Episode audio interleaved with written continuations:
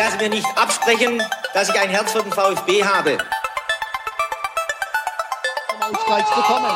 Was ist passiert?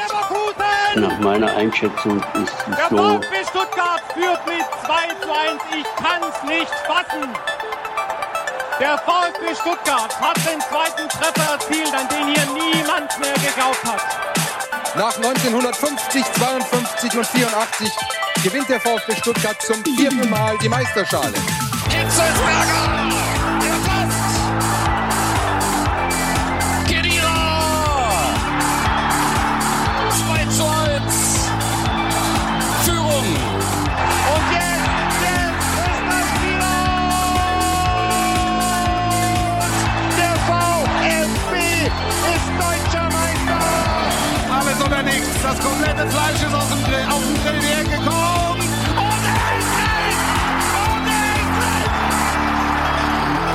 Herzlich willkommen zu VfB STR. Mein Name ist Ricky Palm und mit mir im Fanprojekt sitzt Sebastian Rose. Hallo Sebastian. Hallo Ricky.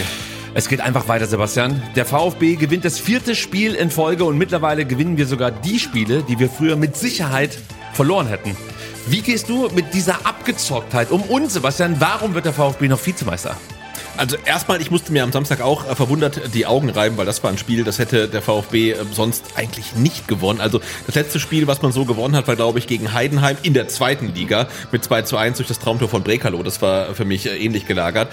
Ähm, und natürlich werden wir noch Vizemeister, weil äh, ja, Bayern Downfall, Tuchel lame duck auf der Trainerbank, also es führt kein Weg dran vorbei. Unsere Themen heute, die Schlacht am Böllenfalltor. Wir sprechen über eines der härtesten Spiele, die wir in dieser Saison überstehen mussten. Spötter würden sagen, mit Köln verabschieden wir am kommenden Samstag den nächsten Verein aus der Bundesliga. Aber Obacht, der FC wird uns ganz schön fordern, wie wir diese Herausforderung meistern, erklären wir in der Gegnervorschau. Auch in dieser Folge gibt es ein kleines Transfer-Update, Dennis Undaf wird uns beschäftigen und die Frage, ob Leihverträge und Ausstiegsklauseln wirklich notwendig sind. Außerdem gibt es den obligatorischen Blick ins NLZ und zu den VfB-Frauen. Der DFL-Deal wird uns mal wieder beschäftigen, Sebastian. Mega Ja. Segment vorbereitet mit ganz neuen, brandneuen Informationen. Ja, alles für die Tonne. Ja, dann kommt der Aki um die Ecke und sagt, "W- wisst ihr was, wir machen es einfach Ja. doch nicht. Scheiß drauf. Macht den Scheiß doch alleine. Ja, genau, macht euren Scheiß doch alleine. Zum einen ist es natürlich gut, weil wir dann dieses Segment deutlich kürzer halten werden als eigentlich geplant. Ja, und wir auch nicht äh, drüber diskutieren müssen, was der VfB denn jetzt machen muss, bevor er erneut mit Ja stimmt vielleicht. Also das können wir uns alles sparen. Das ist gut, ähm, aber trotzdem die Arbeit, ähm, die du reingesteckt hast, ist leider. Na, du ja genauso. Du musst ja, Ja. auch jeden Artikel lesen und Ja. dir unmögliche Statements von diversen Vereinsfunktionären anhören Ja. und an äh, Grüße nach Hoffenheim. Anschauen, lesen, whatsoever. Genau, so sieht's nämlich mal aus. Ähm, wir haben den Stuttgarter Bewegungspass in der Sendung. Lasst euch überraschen und es gibt viele weitere Themen. Und Sebastian, jetzt wird es Zeit, den Hands of God Meisterkapitän Print zu verlosen. Am Freitag hatten wir es vergessen, müssen wir zugeben. Jetzt ist es soweit. Weihe uns doch mal bitte in das Prozedere rein. Genau, denn wir hatten euch äh, ja in der vorletzten Ausgabe gefragt, was euer äh, Hands of God Moment, Moment of, äh, of your VfB Live ist, So. sozusagen. Und ähm, haben dann am Freitag tatsächlich vergessen, vor lauter DFL diesen äh, Print zu verlosen. Aber wir haben am Freitag schon ausgelost, wer diesen Robert Schliens Print gewinnt. Das haben wir gemacht und ich habe das, äh, wie man so schön sagt, screen recorded und das werden wir gleich einspielen. Aber ich sage euch natürlich, äh, wer gewonnen hat. Und zwar ist es äh, der User oder die Userin, sagt man glaube ich gar nicht, ich sag's trotzdem, äh, mit dem schönen Namen Schwabilicious. Finde ich großartig. Allein schon wegen dem Herausragend. Username ähm, hätte man äh, den Print verdient gehabt. Und ähm, sein oder ihr Hands of God Moment ist Thomas Hitzelsberger mit seinem Tor gegen Cottbus. Und das haben Matthias und Elvin natürlich auch schon festgehalten auf dem VfB Legends Print mit ganz vielen VfB-Legenden. Da gibt's Thomas Hitzelsberger, der sein Volley gerade dabei ist reinzuschweißen. Sehr gut. Genau. Also, ich habe das Ganze jetzt für alle YouTube-Zuschauenden bildlich unterlegt, damit die Menschen sehen können, dass das, dass das hier auch alles seine Richtigkeit hat. Nicht notariell beglaubigt, aber immerhin aufgenommen. Genau, und jetzt geht die Adresse nach Berlin und von dort aus wird der Print verschickt in deine Richtung. Herzlichen Glückwunsch an der Stelle. Genau, herzlichen Glückwunsch, Schwabelicious, aber du musst uns natürlich vorher deine Adresse irgendwie zukommen lassen, äh, sei es äh, per äh, Twitter oder an post.vfbstr oder auf irgendeinem Weg. Wir brauchen deine Adresse. Wir geben sie weiter nach Berlin äh, zu Hands of God und die schicken dir dann den Stins rüber. Ich befürchte, dass der ein oder andere sich jetzt postalisch bei uns melden wird und behaupten wird, diesen Print gewonnen zu haben. Ich werde es überprüfen. Sebastian ist dafür zuständig, das Ganze dann zu überprüfen. Und wenn einer weiß, dass Sebastian eine Spürnase ist, dann ich. Gut, wir lassen uns überraschen, ob der Print wirklich in die richtigen Hände kommt. Wenn nicht, haben wir damit schon die nächste Mission. Findet den hundertsten Print von Hands of God und dem Meisterkapitän. Ja. Gut, wenn euch VfB SDR gefällt, dann bewertet uns gerne auf Spotify und Apple Podcast. Und wenn ihr gerade auf YouTube dabei seid, dann lasst gerne einen Daumen nach oben da und natürlich ein Abo. Und Sebastian, die Glocke. Glocke. So sieht's aus. Die ist besonders wichtig. Warum auch immer, klickt sie einfach an. Lass uns über den vergangenen Samstag und das Spiel des VfB Stuttgart in Darmstadt reden. Nach diversen Fußballfesten und technisch teilweise herausragenden Fußballnachmittagen stand jetzt wirklich die Kneipenschlägerei am Böllenfalltor an. Ja, so geil, oder? Es, also, es ist, ne, ich, ich bin zwiegespalten. Das Ende versöhnte mich, aber während man braucht, man braucht zwischendurch auch mal so ein Spiel. Also, wenn man es gewinnt. Ich habe mich schon sehr geärgert, muss ich ganz ehrlich sein. Also ich hatte wenig Spaß äh, beim Live-Schauen des Spiels. Ja. Die Nachbetrachtung war dann nochmal interessanter, klar, da habe ich einen analytischen Blick drauf, aber wirklich als Fan vor dem Fernseher zu sitzen und dieses Spiel miterleben zu müssen, ja, das war teilweise echt boah, eine große Herausforderung, so möchte ich es mal sagen. So, der VfB zeigt rein aufs Spielerische bezogen kein besonders gutes Spiel, aber in Sachen Resilienz, Kampf und Leidensfähigkeit vielleicht sogar eines seiner besten Spiele. Schmutzige Siege haben wir offensichtlich jetzt auch noch im Repertoire, Sebastian. Wie fällt denn so dein erstes Fazit aus, wenn du nochmal zurückdenkst an dieses Spiel? Ja, es war wirklich kein, kein schönes Spiel und ähm, ich glaube, wir VfB-Fans sind uns einig, es war vielleicht eins der schlechtesten drei Spiele in der Saison. Man kann vielleicht noch Heidenheim mit reinnehmen, aber also. Welches waren denn die anderen zwei? Die ja, Heidenheim fällt mhm. mir noch ein, aber ansonsten und Leipzig vielleicht zweite Halbzeit, also Hinrunde. Ja, dafür war die erste gut, die ja. zweite war zumindest unterhaltsam. Aber es war, weh. also ich glaube, man muss sich nicht weit aus dem Fenster lehnen, um zu sagen, Bochum war, war auch scheiße. Bochum war auch, ja. Und Gladbach. da wird mir auch gleich schlecht, du. Gehst von Wirk rein. Aber äh, ja, also die ersten zwei Spiele des Jahres 2024 waren echt schlecht, also Bochum und und und äh, Gladbach beziehungsweise andersrum. Aber es war wirklich keine gute Leistung. Andererseits hört man Darmstadt-Fans sagen, hey, das war von uns ein richtig geiles Spiel. Und dann muss man sagen, okay, dann hätte eigentlich Darmstadt gewinnen müssen. Und am Ende geht der VfB mit drei Punkten raus. Und dann denke ich, okay, das ist eine neue Qualität, weil ähm, solche Spiele gewinnt der VfB normalerweise einfach nicht. Ja, das sieht jetzt anders aus und wir beginnen mal mit der Aufstellung, denn ähm, es gab eine Veränderung, die Sebastian Hoeneß vornahm im Vergleich zum Spiel gegen Mainz wurde Enzo Mio auf die Bank gesetzt. Für ihn startete Seru Girassi und statt wie zuletzt im 4-4-2 spielten wir jetzt gegen Darmstadt eher ja mit so einem 3-4-3. Mal ließ sich Stenzel und mal Mittelstädt in die letzte Kette fallen, aber einer der beiden positionierte sich eigentlich immer etwas offensiver als der andere. Also hatten wir so eine gewisse Asymmetrie auf beiden Seiten, kann man sagen. Jamie Leveling und Dennis Undaff besetzten die rechte Halbspur. Siru Girassi war der Wandspieler und Chris Führig bearbeitete seine linke Seite, stand dabei aber sehr hoch in der Realformation, die wir ja auch mal einblenden, kann man sehen, dass Chris wirklich unser offensivster Spieler war. War ich selber überrascht. Also das war schon ich würde nicht sagen experimentell, aber so wirklich damit gerechnet habe ich eigentlich nicht, dass wir so auftreten werden. Nee, es war schon ein Stück weit überraschend. Ähm, vor allen Dingen auch, dass dann Enzo Mio erstmal auf der Bank saß. Ich weiß nicht, ob er vielleicht auch mal eine Pause brauchte. Er hat schon viel gespielt, insofern gar kein, gar kein Vorwurf. Man hat da, glaube ich, auch in dem Spiel deutlich gesehen, äh, dass der VfB ohne ihn nicht der beste VfB ist, der er sein kann. Also Enzo Mio ist mittlerweile einfach ein elementarer Bestandteil dieser Mannschaft und macht die, das Team einfach besser. Ähm, aber natürlich, wenn du halt Serugi Rassi wieder in die Mannschaft reinbringen willst und Dennis Undaff nicht rausnehmen willst, muss irgendjemand weichen. Da wäre vielleicht dann Jamie Leveling noch eine Option gewesen. Ist ja die Frage, passt dann Enzo halt auf diese rechte Seite oder auch nicht? Er ähm, kann so die rechte Halbspur beackern. Kann er, Aber dann machst du natürlich den ja. Weg wieder zu für Pascal Stenzel, der auch begonnen genau, hat. Genau. Der ja also, auch eher über die Halbspur kommt und nicht ganz außen an der Linie klebt, ja. dann wäre vielleicht wieder ein Josh Wagnermann die bessere Option gewesen. Genau. Also, also Mio, Wagnermann auf rechts. Ja. Das ist ein Pärchen, das funktioniert aus meiner Sicht. Ja. Oder Leveling und Stenzel. Genau. Ja. Und insofern hat sich Sebastian Hönes für Leveling und Stenzel entschieden. Und das ist auch völlig okay. Und es war ja klar, dass Enzo Mio eingewechselt werden wird und dann nochmal einen Impact haben könnte, was dann auch passiert ist. Also insofern äh, war es ein Stück weit überraschend, ähm, aber jetzt auch nicht irgendwas, äh, wegen dem man die Hände über den Kopf zusammengeschlagen hat. Das ist wahr. Im Gegensatz zur vergangenen Woche setzte der VfB zunächst auf den Zweieraufbau, also über die beiden Innenverteidiger, Maxi Mittelstädt, unterstützte nur noch situativ, nicht mehr so durchdringend wie letzte Woche gegen Mainz. Da haben wir ja darüber gesprochen, dass wir uns ein bisschen Gedanken darüber gemacht haben, ob Bredlo vielleicht in Sachen Aufbau nicht ganz so sattelfest ist wie Nübel. Ich finde, das hat man in Darmstadt extrem gesehen. Ja, okay, da können wir nachher drüber diskutieren, weil ich fand, es war besser als gegen Mainz. Äh, ja, aber ähm, es war halt nicht auf dem Niveau,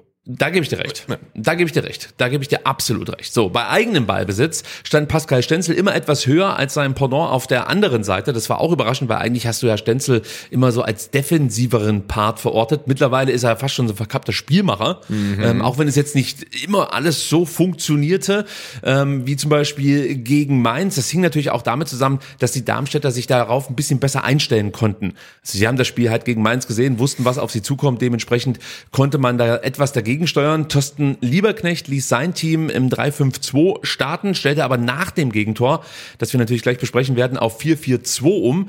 Und dadurch hatten sie mehr Zugriff auf unsere Flügel und erstickten damit auch unsere Offensivbemühungen auf auf den Halbspuren. Ja. Also das haben sie wirklich sehr, sehr gut gemacht. Karic, den ich ja auch noch bei meinen Playern to Watch mhm. dabei hatte, rückte dafür ähm, auf die Linksverteidigerposition, spielte also nicht als Wingback, genau wie Bader, der statt als Wingback fortan als Rechtsverteidiger eingesetzt wurde. Jasula, das war auch überraschend, ging aus der Innenverteidigung eins nach vorne, bildete mit Holland die Doppelsechs und Justwan und Melem fächerten vorne weiter auf, gingen raus auf die Flügel und so zog man dann auch den VfB auseinander und rein taktisch muss man einfach sagen, war das schon gut von die Lieberknecht. Ja, absolut. Und ich glaube, ähm, dass die Taktik, mit der ähm, Darmstadt gegen den VfB gespielt hat, schon richtig gut war. Am Ende hat es dann vermutlich an individueller Qualität gemangelt, weil sonst hätte Darmstadt gegen den VfB schlichtweg gewonnen oder zumindest einen Punkt am Böllenfalltor behalten, weil ich glaube, so, ja, Aufstellung, Einstellung, ähm, taktisch und mental war richtig gut. Ja, und vor allen Dingen ähm, das Ingame-Coaching, also diese Anpassung nach 18 Minuten, die war halt wirklich ein enorm wichtiger Schritt, weil eins konnte man direkt ab der ersten Halbzeit sehen, Darmstadt ging voll drauf, presste hoch, versuchte unseren Aufbau zu attackieren und Ziel war es halt einfach, den VfB gar nicht erst in den Flow kommen zu lassen. Nur dennoch gelang es uns ja, so nach zehn Minuten unser Ballbesitzspiel zu etablieren. Wir hatten dann mehr Sicherheit, konnten uns erste Chancen erarbeiten. Darüber werden wir gleich äh, sprechen. Nur was sich über die ganzen 90 Minuten äh, aus meiner Sicht beeindruckend entwickelte, waren wirklich die Pässe pro Defensivaktion, die die Darmstädter zugelassen haben. Mhm. Sie haben nämlich insgesamt, den Wert haben wir ja schon ein paar Mal besprochen, nur 6,7 Pässe pro Defensivaktion zugelassen. Das war der beste Wert, den eine Mannschaft in dieser Saison gegen den VfB erzielen konnte. Ja, also das ist schon beachtlich. Und der VfB reagierte darauf, indem er die erste Aufstellungslinie weit in die eigene Hälfte verlagerte. So etablierte man dann wirklich erstmal diesen, diesen Ballbesitz, den man halt braucht. Im zweiten Step sollten die gewohnten dominanten Mittel reinspielen und im dritten Step dann halt eben Angriffe fahren und im Best Case dann Abschüsse erzielen. So. Und dann habe ich mir natürlich angeschaut, wie ging das denn eigentlich auf? Und muss man sagen, ja, das lief nicht allzu gut am vergangenen, äh, am, am äh, Samstagnachmittag. Über 90 Minuten gelangen dem VfB nur 21 Angriffe. Das war bislang der schwächste Wert in dieser Saison. Und auch bei den Angriffen mit Schüssen, also sprich mit Torabschluss, kam der VfB gerade mal auf 11. Auch das ein sehr negativer Wert in dieser Saison. Äh, ja, und Darmstadt hat halt wirklich richtig gut verteidigt und dem äh, VfB fehlten dann äh, teilweise die Ideen und teilweise auch die Konsequenz. Wobei ich fand, dass es am Anfang wirklich gut aussah, weil da hat man dann gesehen, also unsere linke Seite Mittelstädt-Führig, das funktioniert. Also das sah in ersten 15 Minuten oder vor allen Dingen auch bis zum Führungstor sah das genau. halt richtig gut aus. Und irgendwie ist das dann äh, im Laufe des Spiels verloren gegangen und kam dann erst ganz gegen Ende dann äh, wieder, als man es endlich mal geschafft hat, irgendwelche Konter zu setzen. In Unterzahl natürlich, muss man dazu sagen. Ähm, aber über weite Strecken hat es der VfB nicht geschafft, sein äh, Ballbesitzspiel dann äh, bis in die gefährlichen Zonen zu bringen. Ja, du hattest äh, früh gleich eine Gelegenheit durch Chris Führig in ja. der zweiten Minute. Da fing Atakan Karaso den Ball im Mittelfeld ab und spielte umgehend weiter auf Angelo Stiller. Der steckt dann vertikal durch auf Chris Fürich. Anschließend folgte ja die direkte Ablage auf Seru. Der kam zwar nicht mehr an den Ball ran, dafür aber Jasula, der den Ball dann halt unfreiwillig in den Lauf von Chris Fürich legte. Der Abschluss, ja, war okay. Ja, ja, aber das war mal so ein erstes Anklopfen bei den Darmstädtern. Hey, wir haben hier heute was vor. Und man muss ja sagen, Darmstadt setzte unter anderem auf lange Bälle, die in Richtung Polter und Pfeiffer gespielt wurden, die zum einen mal die Physis mitbringen, zum anderen die Körpergröße, Yep. um so Bälle vorne festmachen zu können.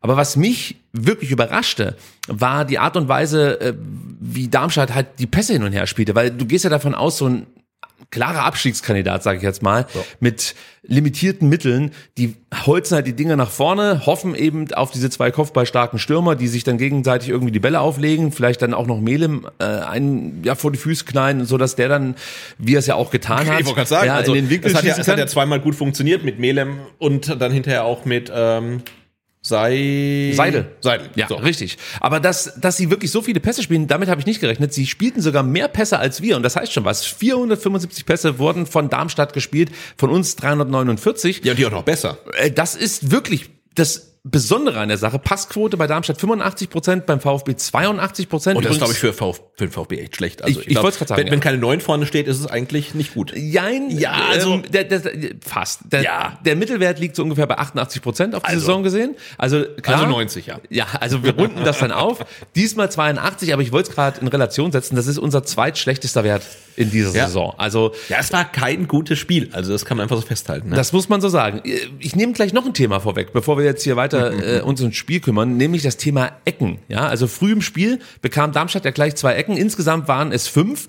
Und ähm, ja, also ich fand, dass das Verteidigen dieser Eckbälle uns diesmal besser gelang. ja.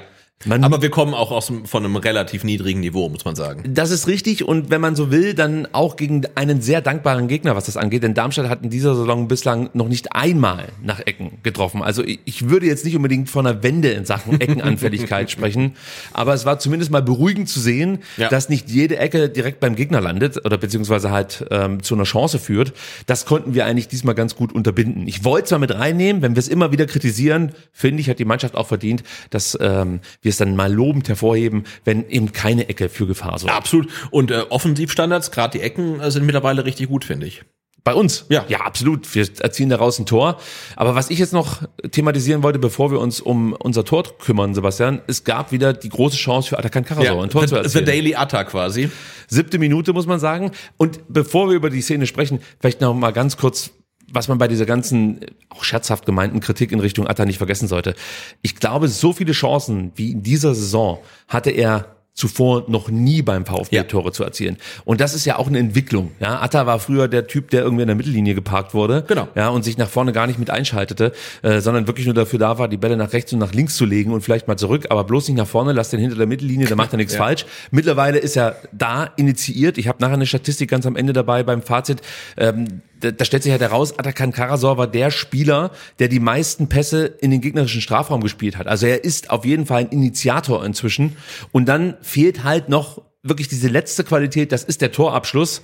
Aber er bringt sich in diese Situation und irgendwann wird, ähnlich wie bei Jamie Leveling, auch bei Atta der Knoten platzen. Da bin ich mir sicher. Ja, absolut. Und ich meine, er hat mittlerweile ein Gespür dafür, wo er stehen muss, um zum Abschluss zu kommen. Und ähm, keine Frage, wenn jetzt Atakan Karasor eine Abschlussqualität hätte wie Gerassi oder Undorf, dann würde er jetzt wahrscheinlich bei sieben Saisontoren stehen. Das, Ja. Das ist halt so. Aber er ist auf jeden Fall schon mal da. Und das ist ja Bedingung Nummer eins. Weil wenn du, wie du sagst, im Mittelkreis wartest, was da vorne passiert, dann wirst du nie ein Tor schießen. Und er ist immerhin da, wo er ein Tor erzielen könnte.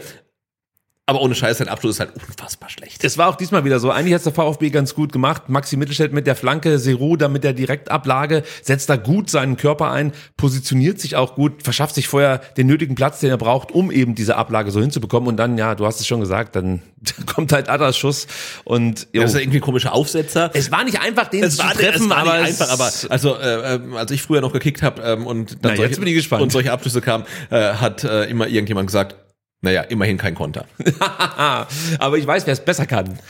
Und zwar Seru Girassi. Nach 14 Minuten bringt er den VfB Stuttgart mit 1 zu 0 in Führung. Du Nach hast- der Ecke, ja? Genau, du hast es gerade angesprochen. Ich bin nämlich auch der Meinung, dass unsere, ich sag's jetzt mal, kreativ ausgespielten Ecken ähm, deutlich mehr Gefahr erzeugen als diese klassischen langen in den Strafraum gespielten Bälle, also Ja. die man so kennt. Also ich habe immer das Gefühl, wenn wir kurz spielen oder Ja, an der Stelle Grüße an Tim Walter. Offensichtlich. Ja. Also es funktioniert ja. ja. Wobei, man muss sich ja auch bei den Darmstädtern bedanken. Die haben Ja, es uns nicht besonders schwer gemacht. Also der Ball. Ja, vor allem, wir spielen ja in der Situation äh, zweimal den gleichen Angriff. Ja, ja, ja, nee, eigentlich nein. Denn der erste Ball kommt auf den ersten Pfosten, wird dann verlängert von Dennis Undaff, das war schon mal gut. Dann kommt Anton an den Ball, kann aber keinen Abschluss setzen. Genau. Aber eigentlich müsste dann Darmstadt ja schon Zugriff auf den Ball haben, weil der kullert ja mehr oder weniger direkt vorm Tor entlang. Ja, und auch mal gucken, was der Anton da hinten so macht halt, ne? Zum Beispiel könnte man sich auch mal neu postieren, aber Mhm. das haben sie nicht hinbekommen. Stattdessen kommt der Ball nochmal raus zu Chris Führig und diesmal flankt er halt auf den zweiten Pfosten, Ja. Mhm. denkt sich, ich umgehe Undav, spielt gleich auf Anton, der natürlich wieder an den Ball kommt, dann Seru Girassi das Ding wirklich direkt vors Tor legt und der köpft das Ding ein, macht sein 18. Saisontor. Sein 18. Also sein 18. Jetzt müssen wir kurz mal festhalten. Es ist- sein 18. Es- Das ist gestört. Leider ist es auch gestört, wie Darmstadt in diesem Moment verteidigt. Also ich meine, das sieht ja wirklich so aus, als ob da kein Mensch wirklich ein Interesse hat, das Tor zu verhindern. Also ich meine, der Girassi geht schon relativ weit hoch und ich weiß auch nicht, ob der Torwart eventuell was machen muss, weil ich weiß nicht, äh, Girassi steht 1,50 Meter von der Torlinie entfernt. Ich finde, das musst du davor verhindern. Natürlich, Also, dieser zweite Ball raus nochmal auf Führig, der darf im Leben nicht kommen. Ja, der kann nicht so durch den Strafraum segeln. Das geht einfach nicht. Dass Dennis den verlängert, das ist ein Stilmittel, das funktioniert auch oft. Klar. So, das kannst du so machen. Aber dass du dann wirklich eine Sekunde später die nächste Flanke auf den zweiten Pfosten zulässt, dich wieder so Ja, und vor allem Chris. Führig steht ja seit, seit 30 Also- Sekunden da und wartet halt und kriegt den Ball nochmal. Also äh, das war zum Glück nicht gut verteidigt. Das war nicht gut verteidigt. Es gab nochmal ganz kurz Aufregung, weil unter Umständen eine Abseitsposition Ja, Anton war schon verdächtig, oder? Ja, genau. Also im Fernsehbild sah es so aus, als stünde er im Abseits. Ja. Aber du hast ja dann immer ähm, ja diesen Perspektiv, Ja, ja, klar. diese per Perspektivverschiebung drin und kannst ja nicht sicher sein, ob das, was du jetzt gerade im Fernsehen siehst, auch dem entspricht, wie sie es auf dem Platz darstellt. Offensichtlich wurde das Lot angelegt. Der Das ist VAR, sagen, offensichtlich, weil ich denke auch manchmal werden Sachen halt entschieden, dann gibt's halt irgendwelchen einen VAR-Eingriff und dann sieht man, wenn man Glück hat, irgendwann mal irgend, irgendeine komische Linie, die mit Coral Draw angelegt wurde, aber so im Endeffekt weiß halt niemand, also was haben die jetzt geprüft, ist es wirklich abseits, ist es nicht, also das ist halt komplett random einfach, ne? Naja, also ich finde, diese Abseitsgeschichte lösen sie eigentlich mittlerweile ganz gut. Ja, also natürlich kannst du jetzt dich über diese Frames unterhalten, wann hältst du an Gut, das und so eine- weiter und so fort. eine Grundsatzdiskussion. Aber, aber grundsätzlich finde ich, diese Abseitsgeschichte wird eigentlich wirklich gut gelöst vom VAR. Es wird gut, vielleicht gut gelöst, aber es wird nicht gut präsentiert, finde ich. Das kann sein, dass man es äh, ein bisschen besser präsentieren kann. Ich meine, in der Serie A haben sie so eine äh, Technik gewählt, dass man einfach besser erkennt, wenn ein Spieler im Abseits steht. Die machen das dann mit so Schatten oder so, ist schwer jetzt zu erklären. Ja. Googles einfach. So. Was wir natürlich nicht vergessen sollten, ist die Reaktion der Darmstädter auf das Gegentor. Ja, die war denn stark, ja. die war stark, denn es war deutlich erkennbar, dass die sofort zurückschlagen wollten. Und das gelang auch beinahe. Wir haben es ja gerade eben schon angedeutet. Für mich war eigentlich ausschlaggebend, dass der VfB Stuttgart sich für meinen Geschmack zu weit nach hinten zurückzog. Also ich hätte mir gewünscht, dass man zumindest mal so eine Grundposition einhält, die man auch in den ersten Minuten hatte. Stattdessen ja, lehnte man sich so ein bisschen zurück, so interpretiere ich das jetzt einfach mal, auch wenn es gemein ist, aber es wirkte halt auf mich so, als ob sie sich kurz mal ausruhen wollen, nachdem sie halt jetzt gerade getroffen haben.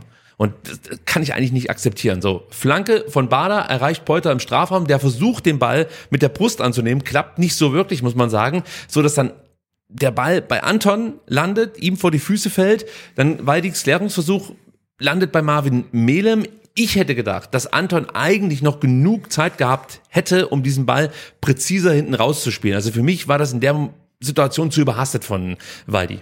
Äh, Ja, sehe seh ich genauso und ich finde, Waldemar hat kein schlechtes Spiel gemacht, hatte aber ungewohnt viele Situationen drin, wo er nicht äh, souverän wirkte auf seinen Fast-Treffer, kommen wir nochmal zu sprechen hinterher. Ähm, aber äh, ja, da sah er nicht ganz souverän aus. Nee, das hätte man besser lösen können. So fällt der Ball dann wiederum Melem vor die Füße und der zieht dann aus 15 Meter ab. Wunderbarer Abschluss, links oben ins Eck, Bredlo chancenlos.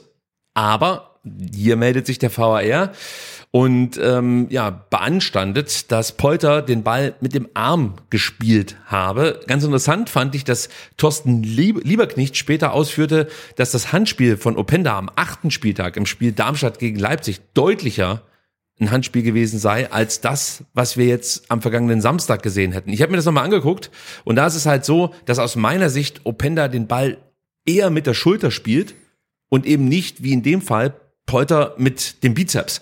Und für mich war das ein Handspiel. Ich finde, der Arm geht ein Stück weit raus. Er versucht damit, die Kontrolle über den Ball ähm, ja, zu bekommen. Und ohne den Arm wäre der Ball halt wahrscheinlich ähm, nicht zu Waldemar Anton gekommen und dementsprechend dann auch nicht zu Marvin Melem. Deswegen finde ich, kann man das schon sanktionieren. Wie siehst du es? Ja, und ich meine, was Thorsten Lieberknecht anspricht, ist ja das, was halt äh, Fans immer wieder ansprechen. Du musst halt irgendeine Vergleichbarkeit äh, schaffen. Es kann nicht sein, dass ein Handspiel einmal als Elfmeter gepfiffen wird und dann ein Spiel später wird die ähnliche Situation nicht gepfiffen. Und darum geht's ja. Und mir ist halt komplett egal, was Leipzig äh, gegen äh, Darmstadt gemacht hat. Aber ähm, ich finde, in der Situation ist es wahrscheinlich in acht von zehn Fällen wird es als Handspiel gepfiffen. Und insofern finde ich es auch völlig okay. Es war natürlich ein bisschen unglücklich, weil ich war nicht sogar noch äh, Waldemar Anton vor Polter kurz am Ball und er kriegt ihn aus kurzer Distanz irgendwie an den Arm. Also ich glaube nicht, dass es abseits war. Er wollte den Ball nicht bewusst mit dem Arm spielen, aber er kriegt ihn an den Arm und legt ihn halt dann mit dem Arm auf. Und äh, dann natürlich kommt nochmal Anton an den Ball. Also ja, sehr unglücklich. Ähm, ich glaube, als Darmstadt-Fan würde ich mich ziemlich drüber aufregen. Ja, klar, als Stuttgart-Fan würde ich mich auch Na, über so eine Situation aber, aufregen. Aber wie gesagt, ich glaube, in, in acht von zehn Fällen wird es in der Bundesliga als Handspiel gepfiffen und insofern, ja. Ja, also wie gesagt, ich, wenn ich wenn es uns betroffen hätte, dann würde ich jetzt hier sofort rumranten, gar keine Frage. Ja. In dem Fall sage ich ja, Mensch, so läuft's halt manchmal im Fußball. Genau, weil man kann ja sagen, okay, er spielt mit dem Arm, aber Waldemar Anruf kann den Ball ja auch dann einfach klären und er macht's halt nicht. Also, sorry, aber nee, ja, du kannst jetzt aber nicht weiter mal Anton für seine technisch, für sein technisches Unvermögen bestrafen. Eben, genau, genau. Also im Endeffekt kommt die Situation zustande, weil Polter den Ball mit dem Arm spielt. Genau. Punkt. Das ist unstrittig, das sieht man. Er ist eben nicht angelegt, der Arm, sondern geht genau. leicht raus und, und das wie ist gesagt, entscheidend. Ich, ich glaube, keine Absicht, aber na, trotz, äh, trotzdem wird natürlich der Ball mit dem Arm irgendwie gespielt und bleibt deswegen im Spiel. Und insofern, äh, ja, würde ich sagen, den Elfmeter, äh, Elfmeter, nein, das, äh, den nicht Elfmeter, sondern das abzupfeifen ist genau, absolut, absolut gerechtfertigt. ja. Ja. Äh, ja, nach dem nicht gegebenen Tor gab es eben die Umstellung, von der wir vorhin schon sprachen. Lieberknecht stellt auf 4-4-2 um eine entscheidende Veränderung für den restlichen Spielverlauf. Also wir haben es ja vorhin schon mal aufgeschlüsselt und ich kann es noch mal ein bisschen konkreter machen. Mit Jasula attackierst du dann halt früh Stiller oder Karasor. Karic heißt er und Bader deckten die Außenbahnen gut ab.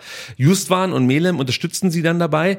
Und für uns wurde es wirklich immer schwerer, über Fürich und Mittelstädt in die gefährlichen Räume zu kommen. Und das war, ich habe es vorhin schon gesagt, wirklich eine clevere Maßnahme von Darmstadt, vom Coach Thorsten Lieberknecht und die konnten wir zunächst einfach nicht kontern. Genau, und ich fand es auch ganz spannend, ähm, in der PK nach dem Spiel ähm, gab es ja dann für Sebastian Hoeneß ähm, die Steilvorlage, ob die äh, Proteste und die Spielunterbrechung, über die wir gleich kurz reden, ähm, dem VfB so ein bisschen den Stecker gezogen haben und er hat gesagt, äh, wir kommen halt schlechter rein nach der Unterbrechung, aber aktuell sind diese Unterbrechungen halt Teil des Spiels, aber was vor allem der, der Grund war, warum man schlechter ins Spiel reingefunden hat, war die Umstellung von Darmstadt. Und das hat dem VfB wirklich so ein Stück weit den Stecker gezogen. Und ähm, ich hatte ja anfangs gesagt, ähm, Aufbauspiel über Bretlo schlechter als über Nübel, ja. Und ähm, ich glaube, du kriegst als VfB halt ein Problem, wenn deine Sechser zugestellt werden. Was Darmstadt halt wirklich gemacht hat. Also Karasor und Stiller wurden zugestellt. Genau. Und ähm, dann brauchst du halt einen Keeper, der dann vielleicht auch mal den Ball ähm, über die erste Kette drüber chippt vielleicht. Und das macht Bretlo nicht, ähm, weil er halt kein Risiko eingehen will. Und dann hast du im Aufbau tatsächlich ein Problem. Das hat man gesehen. Er hat es ab und zu mal probiert. Ja. Dann scheiterte es oft auch an Girassi, der ja. diesmal keine so guten Luftzweikämpfe gezeigt hat, relativ wenig davon gewonnen hat. Ich habe nachher nochmal eine Statistik mit drin, da können wir das nochmal ein bisschen konkretisieren. Du hast gerade die Unterbrechung angesprochen. Ja, ähm, 18 Minuten wurde das Spiel mal wieder unterbrochen aufgrund von Tennisballwürfen. Ja, es wirkte auf mich so, als hätten sich die Darmstadt äh, und die Stuttgart Ultras irgendwie abgesprochen. Ja, denn, es gab auch Wechselgesänge, ja. Ja, na, die kennen wir ja. Die kennen wir, ja. Die, die gab's auch schon. Die gibt es häufiger. Schon lange vorher, ja. Ja, aber jetzt auf einmal war es halt so, dass zuerst die Darmstädter Kurve die Bälle, die Tennisbälle aufs Spielfeld warfen und dann anschließend, nachdem diese Bälle weggeräumt waren, plötzlich der VfB-Block äh, die mhm. Tennisbälle auspackte und es ging, glaube ich, zwei, dreimal hin und her. Und ich würde mich nicht wundern, wenn es da im Vorfeld doch eine Kommunikation gab. Ja, es ist gut möglich, ja. Und ich fand es ähm, auch ähm, erstaunlich, äh, wie viele äh, Ordnerinnen und Ordner im Strafraum unterwegs waren. Das waren echt viele, ne? Ja, also man stellt die, sich die haben, die haben mittlerweile auf, auf, aufgestockt ein. halt, ne? Ja, du merkst halt, okay, die wissen, was auf sie zukommt ja. und dementsprechend gibt's ja schon diverse Utensilien, die mit aufs Spielfeld gebracht werden, um dann möglichst schnell die Tennisbälle Flummis, äh, Schokoladentaler, was auch immer ja. äh, vom Spielfeld zu entfernen. Hier muss man auch wieder sagen, also für alle, die natürlich genervt sind von den Protesten, kann ich nachvollziehen. Aber was man jetzt auch in dem Fall der Fanszene nicht unterstellen kann, ist, dass sie es unbedingt auf einen Spielabbruch ab ähm, dass sie abgesehen haben, genau. Abgesehen und das haben. merkt man immer wieder, das feine Gespür ähm, der Fanszenen, wenn denn sobald die Mannschaften in die Kabine gehen, ähm, ist dann auch Feierabend. Ne? Also und wenn ich dann lese, es äh, sollte ein Spielabbruch provoziert werden, nee, also die hören ja auch dann auf, wenn sie Eigentlich merken, schon davor. Genau, also sie, so, sobald ähm, irgendwie ähm, die Gefahr besteht, äh, dass das Spiel abgebrochen werden könnte, passiert da einfach gar nichts mehr. Und da merkt man halt auch, also die Intention ist eine andere und die Intention ist nicht, das Spiel zum Abbruch zu bringen. So sieht's aus. Und auch diesmal, nachdem die Unterbrechung rum war, hatte der VfB wieder Probleme ins Spiel zurückzufinden. Also zum einen fehlte so ein bisschen die Griffigkeit, die wir in den Minuten zuvor gesehen haben, aber auch die Passgenauigkeit ließ weiter nach. Und ja, woran liegt das? Das ist die große Frage. Also hier kann man noch mit dieser Umstellung argumentieren. Ja. Nur ein Pass zu spielen sollte jetzt nicht nur an einer Umstellung eines Tabellen 18. Ähm, liegen. Also nicht, da ja. sollte es schon noch eigene Qualitäten geben, die man mit in die Waagschale werfen kann.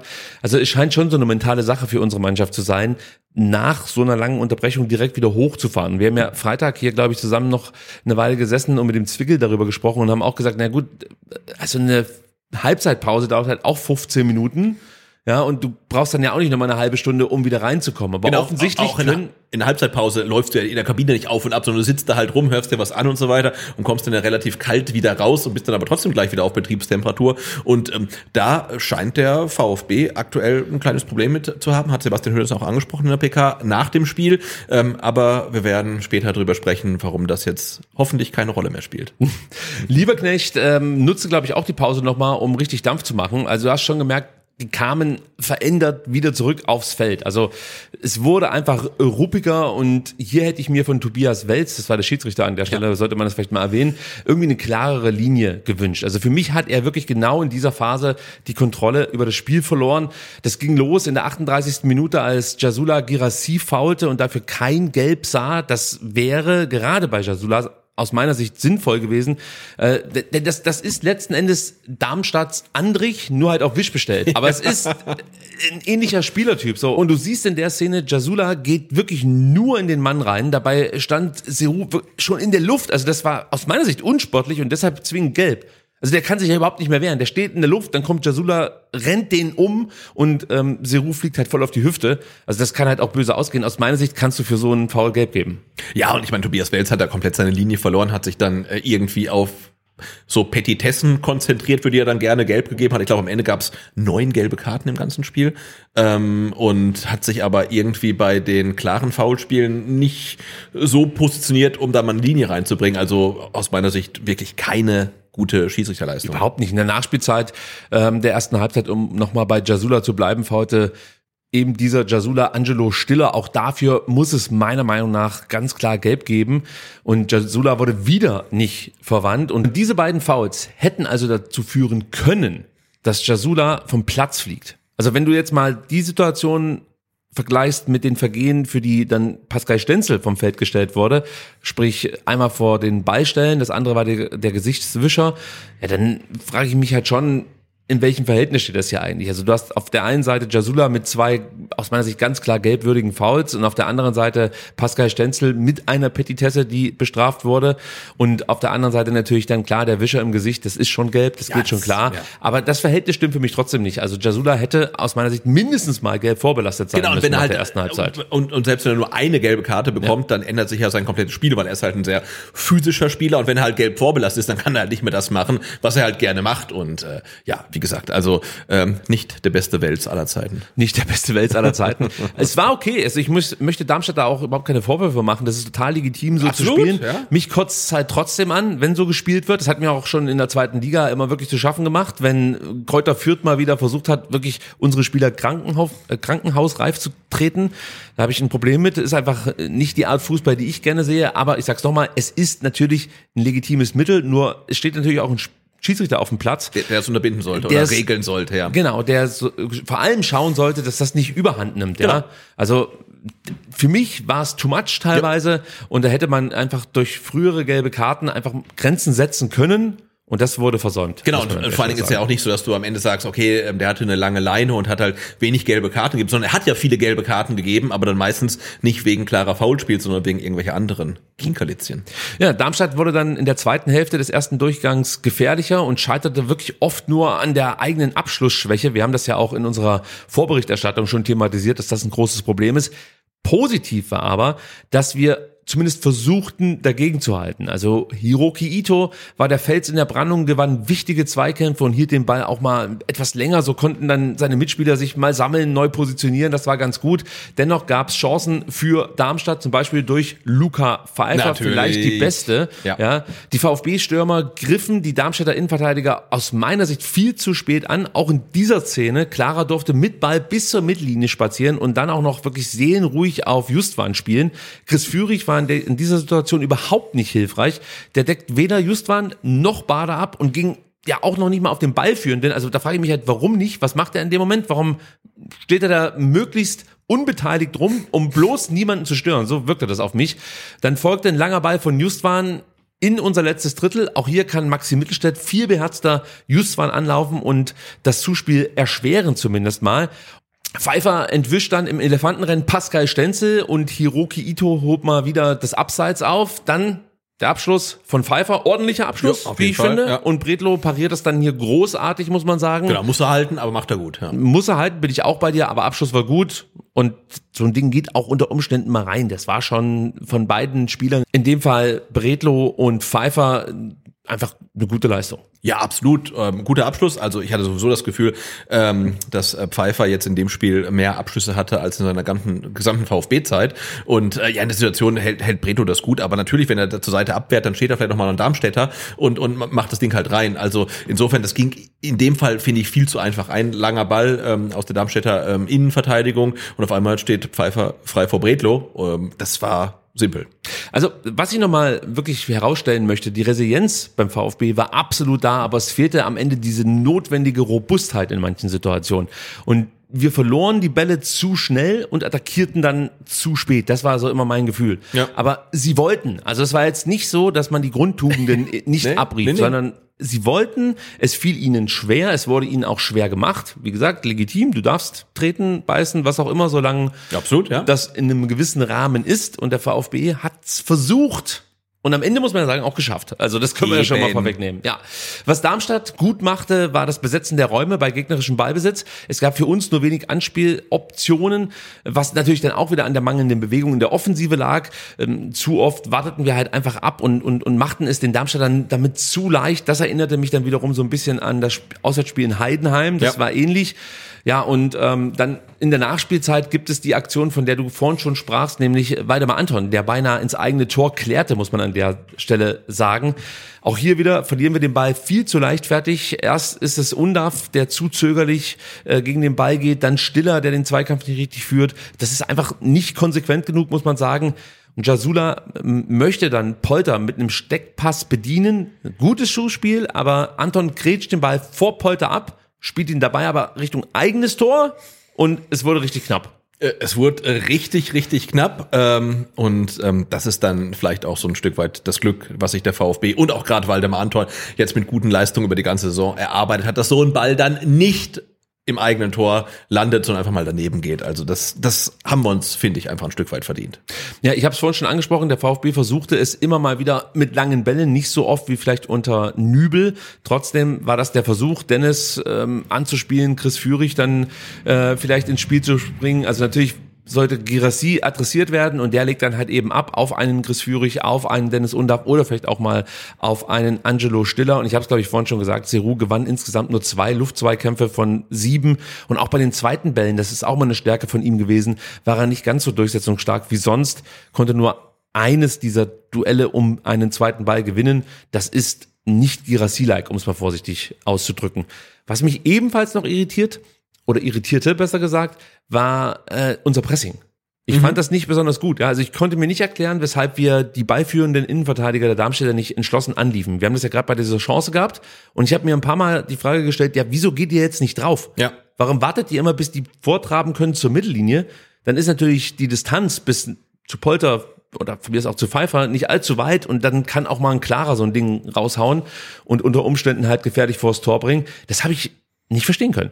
Äh, nee, tatsächlich nicht, ähm, weil ich glaube, dass man schon auch die Darmstädter Innenverteidiger dann gut unter Druck setzen könnte. Aber irgendwie hat nach dem frühen ähm, Führungstor so ein bisschen, weiß nicht, der, der, der Mut gefehlt. Ähm, und äh, du hast auch angesprochen, die langen Bälle ähm, auf Girassi, ja, von äh, Bretlo. Aber was mir gefehlt hat, wäre dann halt mal so ein Chipball gewesen auf Leveling oder auf Fürich, weil ich glaube, die wären anspielbereit gewesen. Äh, Da haben sie gut zugestellt, die Darmstädter. Nee, aber sie haben Die vor allem in der Mitte zugestellt. Aber ich glaube, Nee, nee, sie haben die Seiten gedoppelt. Sie haben da durch diese Umstellung, durch das 4-4-2, haben sie die Seiten gut gedoppelt. Du hast ja die zwei Wingbacks, die du zuvor hattest, nach hinten gezogen.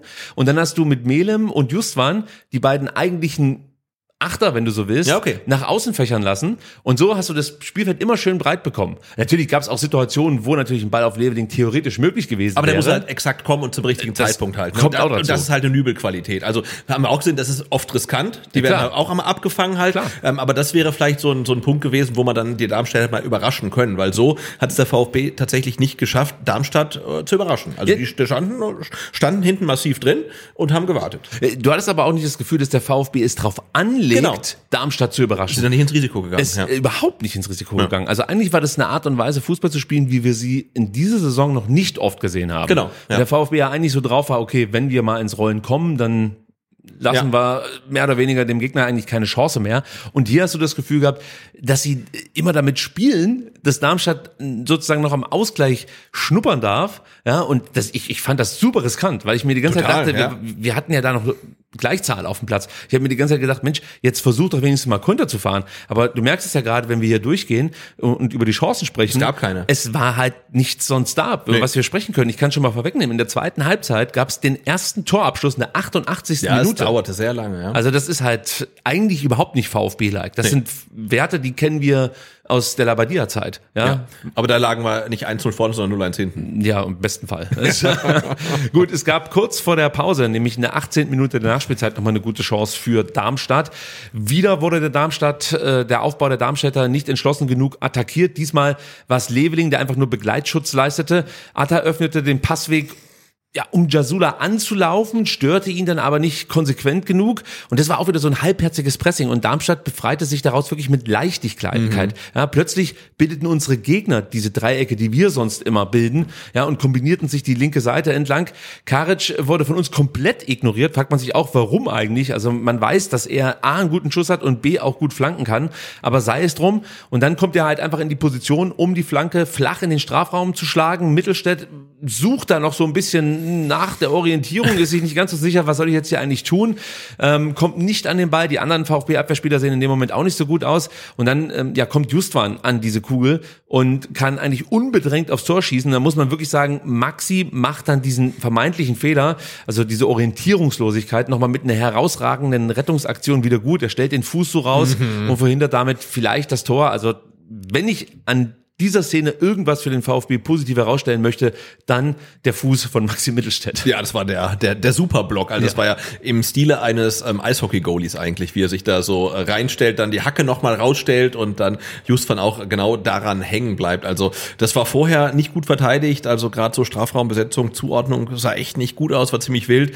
Ähm, aber dann auch wieder zu sehen, okay, jetzt haben wir hier echt ein Problem und ich muss alles dafür tun, äh, zu verhindern, dass dieser Ball aufs Tor kommt. Genau das macht Maxi Mittelstädt und ja, stellt halt einen, einen wunderbaren Block und äh, sonst wäre der Ball vermutlich drin gewesen. Ja, und Sebastian, dann müssen wir noch über die gelb-rote Karte für Pascal Stenzel sprechen. Ja, also, leider. Die erste gelbe sah er in der 13. Minute der Nachspielzeit und neun Minuten nachdem er diese gelbe Karte sah, die bekam er, weil er sich ja beim Freistoß direkt vor den Auszuführenden stellte und dann den Ball blockte, der gespielt werden sollte. Genau, wo ich glaube, Waldemar Anton steht da auch genau auf der gleichen Höhe halt, ne? Also er berührt hat den Ball er nicht. berührt den, ja genau, er berührt den Ball nicht Ja. und Pascal Schenzel steht da halt, wird halt irgendwie dann angeschossen. Also das sieht man, glaube ich, in jedem Spiel wahrscheinlich zehnmal so eine Situation. Aber man kann dafür gelb geben, also gar keine Frage. Also du kannst dafür Geld geben, das ist okay, Ja. sage ich jetzt mal. Und dann muss, müssen wir natürlich jetzt über die Situation in der, wann war es, in der, in der äh, 21. Minute der Nachspielzeit, das ist ja mittlerweile komplett absurd, in der 21. Minute der Nachspielzeit sprechen. Denn da ist es ja so gewesen, dass Pascal Stenzel so eine Drehbewegung macht und dabei den Arm ausfährt und dann Marvin Melem mit der Hand im Gesicht trifft. Das ist für mich gelb. ja, ja. das ist äh, ganz klar eine gelbe Karte und es ist ganz klar auch eine dumme Aktion von Pascal Stins. Also das kann man sich komplett schenken, weil er muss ja da kein taktisches Foul begehen, auch wenn er ihn nicht ähm, im Gesicht trifft, sondern irgendwo anders festhält, ist es trotzdem ein taktisches Foul und es wird ziemlich sicher gelb geben und da ähm, erwarte ich eigentlich von einem Spieler mit, ich glaube, 132 Bundesligaspielen, dass er sich ein bisschen cleverer verhält. Aus meiner Sicht hätte er gar nicht auf Melem draufgehen Ja, müssen. einfach wegbleiben, ja. ja. Er hätte einfach ihn kommen lassen können, sozusagen den Raum abdecken und dann äh, nutzt du die Situation aus, suchst das 1 gegen 1 Duell und hast ja immer noch eine Absicherung hinter dir. Also Eben, ja. theoretisch hätte er das deutlich besser lesen, lösen können, aber davor passierte auch schon etwas, damit war ich unzufrieden, um es mal vorsichtig auszudrücken. und es war wieder Jamie Leveling, der einfach nicht gut presste und nur deshalb, weil er Karic in dem Moment nicht presste, hatte der die Möglichkeit überhaupt erst diesen Longline geschlagenen Ball nach vorne zu spielen. Ja. So, das war, oder nach vorne, also eine Position weiter nach vorne zu spielen. Und das war für mich auch ein entscheidender Fehler, der dann Stenzel in so eine Situation bringt, dass er eine Entscheidung treffen muss. Und wenn er so attackiert, wie er es getan hat, muss er ihn natürlich stellen. Weil wenn Ja, er durch klar. ist, hat er auf einmal Wiese vor sich. Genau. Also du kannst, natürlich kannst du darauf spekulieren, dass er nochmal abgefangen wird, aber es entsteht natürlich eine gewisse Dynamik. Also es ist eine gefährliche Situation, wenn er dir so entwischt, du musst du schon aufpassen. Deswegen kann ich nachvollziehen, dass Pascals erste Reaktion war, den muss ich jetzt irgendwie festhalten. Nur er hat, er hat halt leider vergessen, dass er schon eine gelbe Karte bekommen hat. Vermutlich, ja. Weil Ich vermute, dass es das war. Er hat Ja. einfach nicht drüber nachgedacht, Mensch, ich wurde schon verwarnt und nimmt halt den Arm raus und denkt sich, jetzt hole ich mir meine gelbe Karte und er realisiert ja auch in dem Moment, fuck, Ja. Ich habe schon gelb. Und Genau. dann gibt's gelb-rot. Und im Endeffekt dann natürlich lieber den Spieler laufen lassen, weil das dann daraus ein Tor entsteht. Die Wahrscheinlichkeit ist ja jetzt auch nicht so riesig, ähm, als dann halt eine ganze Halbzeit äh, mit zehn Mann zu spielen. Ja, ich müsste jetzt nochmal, ich äh, ge- gebe ich auch ganz ehrlich zu, ich konnte das im Fernsehbild nicht erkennen, wie viele Darmstädter dann praktisch hinter Pascal noch standen. Ja. Also unter Umständen hast du dann halt eine 4 gegen 4 Situation oder eine 3 gegen 4 Situation. Und die willst du ja eigentlich auf Teufel komm raus vermeiden. Absolut, ja, klar. Deswegen, wie gesagt, die Reaktion, da in der Mittellinie den Arm auszufahren, um das taktische Foul zu begehen, nachvollziehbar. Wenn du noch keine gelbe Karte Wenn hast. du noch keine gelbe Karte hast. So sieht's aus. Halbzeit. Und Sebastian Hoeneß stellte um. Er wechselte erstmal aus. Er brachte Joscha Wagnermann für Jamie Leveling. Neues System 4-3-2. Natürlich dem geschuldet, dass Pascal Stenzel vom Feld musste. Undaf übernahm jetzt die rechte Halbspur alleine. Stiller war für links zuständig. Chris Führig mit überwiegend äh, Offensivaktionen. Das blieb eigentlich dabei.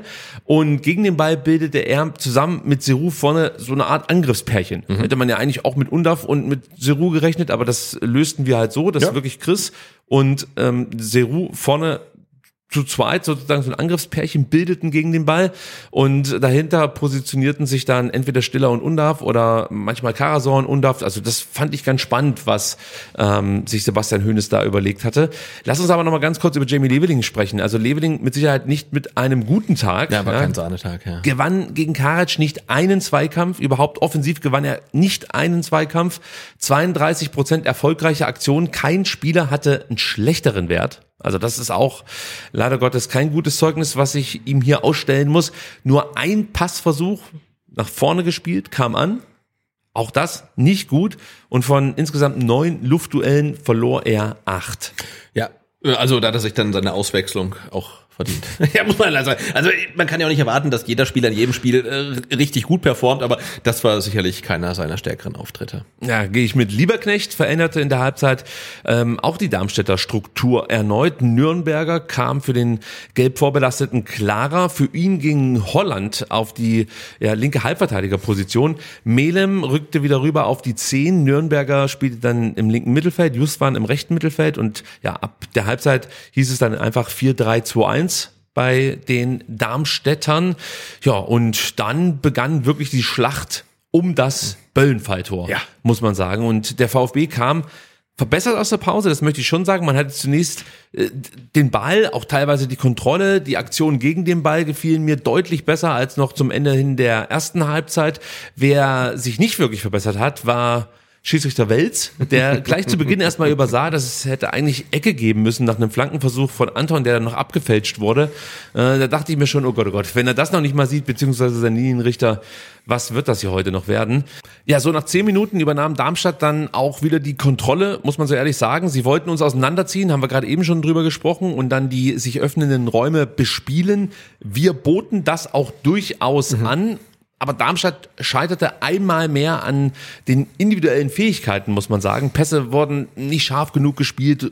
auch die Räume nicht immer so belaufen, wie man es hätte tun müssen. Dennoch gab es Gelegenheiten, zum Beispiel unser Freund Luca Pfeiffer. Natürlich. In der 59. Minute Atakan Karasor verlor, verlor gegen Melem viel zu einfach den Ball, äh, ungefähr auf Höhe der Mittellinie. Dann kam Wagnermann nicht in den Zweikampf. Pfeiffer und Polter zogen den Raum für den andribbelnden Melem auf. Das machten beide wirklich richtig gut in dem Moment. Mittelstädt muss sich jetzt entscheiden. Will er Melem attackieren oder möchte er sich auf Justwan konzentrieren, der in seinem Rücken stand? Und den hat er auch wahrgenommen. Und er entschied sich dann für so eine Sicherheitsvariante. Also er ging nicht auf den Ballführenden, sondern deckte den Raum am linken Strafraumeck ab. Das ist okay. So konnte er erstmal so ein bisschen Dynamik aus der Aktion rausnehmen. Was nicht gut war, war die Art und Weise, wie drei Stuttgarter, nämlich Mittelstädt, Ito und Stiller, es nicht schafften, Justwan am Torabschluss zu hindern. Weil das sollte durchaus möglich sein, wenn du drei Spieler um den Ballführenden mhm. herum hast und es geht wirklich niemand entschlossen genug auf Justwan drauf, um wenigstens zu stören, nichts dergleichen. Bredlo war dann schnell unten, konnte den Ball aber nicht festhalten. Verzweifelt versuchte er dann noch irgendwie die Hände auf den Ball zu legen, bevor Pfeiffer diesen erreichen konnte, denn der stürmte mehr oder weniger fast ran. Und ich glaube, wenn Pfeiffer das Tor getroffen hätte, dann wäre es nochmal richtig spannend geworden. Ja, also es gibt ja die Regel, wenn der Torhüter eine Hand auf dem Ball hat, dann darf der Spieler diesen Ball nicht mehr spielen. Genau. Ich habe so gesehen tatsächlich, dass Bretlo beide Hände am Ball hatte oder zumindest mal eine und insofern war die Situation eigentlich dann durch, aber wie dann der Schiedsrichter entschieden hätte, ist ja eine andere Sache. Also für mich sah es fast zeitgleich aus. Es war für mich schwer zu erkennen ja. und wie du sagst, dann schaut ein VRR drüber, wahrscheinlich hätte dann auch nochmal Welz irgendwie sich das Ganze auf dem Monitor anschauen müssen. Aber es wäre 50-50 gewesen. Das wäre 50-50 gewesen, und da musst du froh sein. Genau, das war für mich so ein Tor, was wir halt äh, in der äh, Müller-Bretlo-Ära äh, relativ häufig gefressen haben. Irgendwie mhm. ein Schuss, du denkst, okay, den hält er eigentlich ganz gut, aber dann ist der Ball trotzdem wieder frei und er ist auf einmal drin. Und dann fragst du auch, ist es ein Torwartfehler? Ist es kein Torwartfehler? Insofern bin ich sehr froh, dass der Ball nicht drin war, weil Anton dann den Ball, der dann frei liegt, dann auch wegschlagen kann. Genau, also auf der Linie im Endeffekt klärt. Ja. Also das war auf jeden Fall dann äh, auch sehr beruhigend, ja, denn wir wichtig, mussten ja. danach nicht zittern, sondern das Ding war erst mal durch. Nach 63 Minuten verließ Seru Girassi den Platz. Enzo Mio wurde eingewechselt. Zu Seru Girassi kann man sagen, okay, er hat seine Schuldigkeit getan, hat ein Tor erzielt, das war schon mal gut. Sein 18. So, aber ansonsten war nicht, war es jetzt nicht so geil. Muss man so sagen, hatte die meisten Kontakte im gegnerischen Strafraum. Das kann man noch anführen. Es waren drei. Das ist, ja, befriedigend. Es entspricht im Endeffekt der Note, die Anzahl der Kontakte im Strafraum. ähm, ja, er gewann keinen Zweikampf gegen seinen Gegenspieler Zimmermann. Dann das Problem mit den Luftzweikämpfen haben wir schon angesprochen, eben nur zwei von sieben gewonnen. Ähm, und ansonsten muss ich sagen, fällt mir noch ein, eine herausragende Aktion ein, und zwar in der ersten Halbzeit in der Nachspielzeit. Da gab es mal einen Vertikalpass, der war unfassbar auf Jamie Leveling. Der führte zwar dann zu keiner großen Chance, aber den Ball so zu spielen und Jamie hat ihn auch noch erreicht, das war wirklich ganz, ganz großes Kino. Ja. Enzo übernahm dann die rechte Halbspur, dafür ging Dennis Undaff ins Sturmzentrum.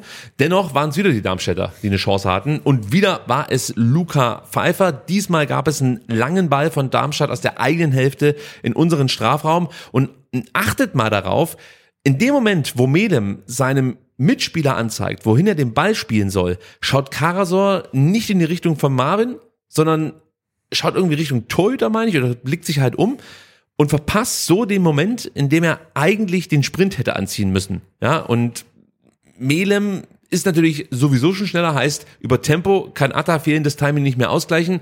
Deshalb kommt er nicht mehr in die Aktion. Ito hatte zuvor noch Polter an der Backe, kam dann auch nicht mehr rechtzeitig in Zugriffsnähe.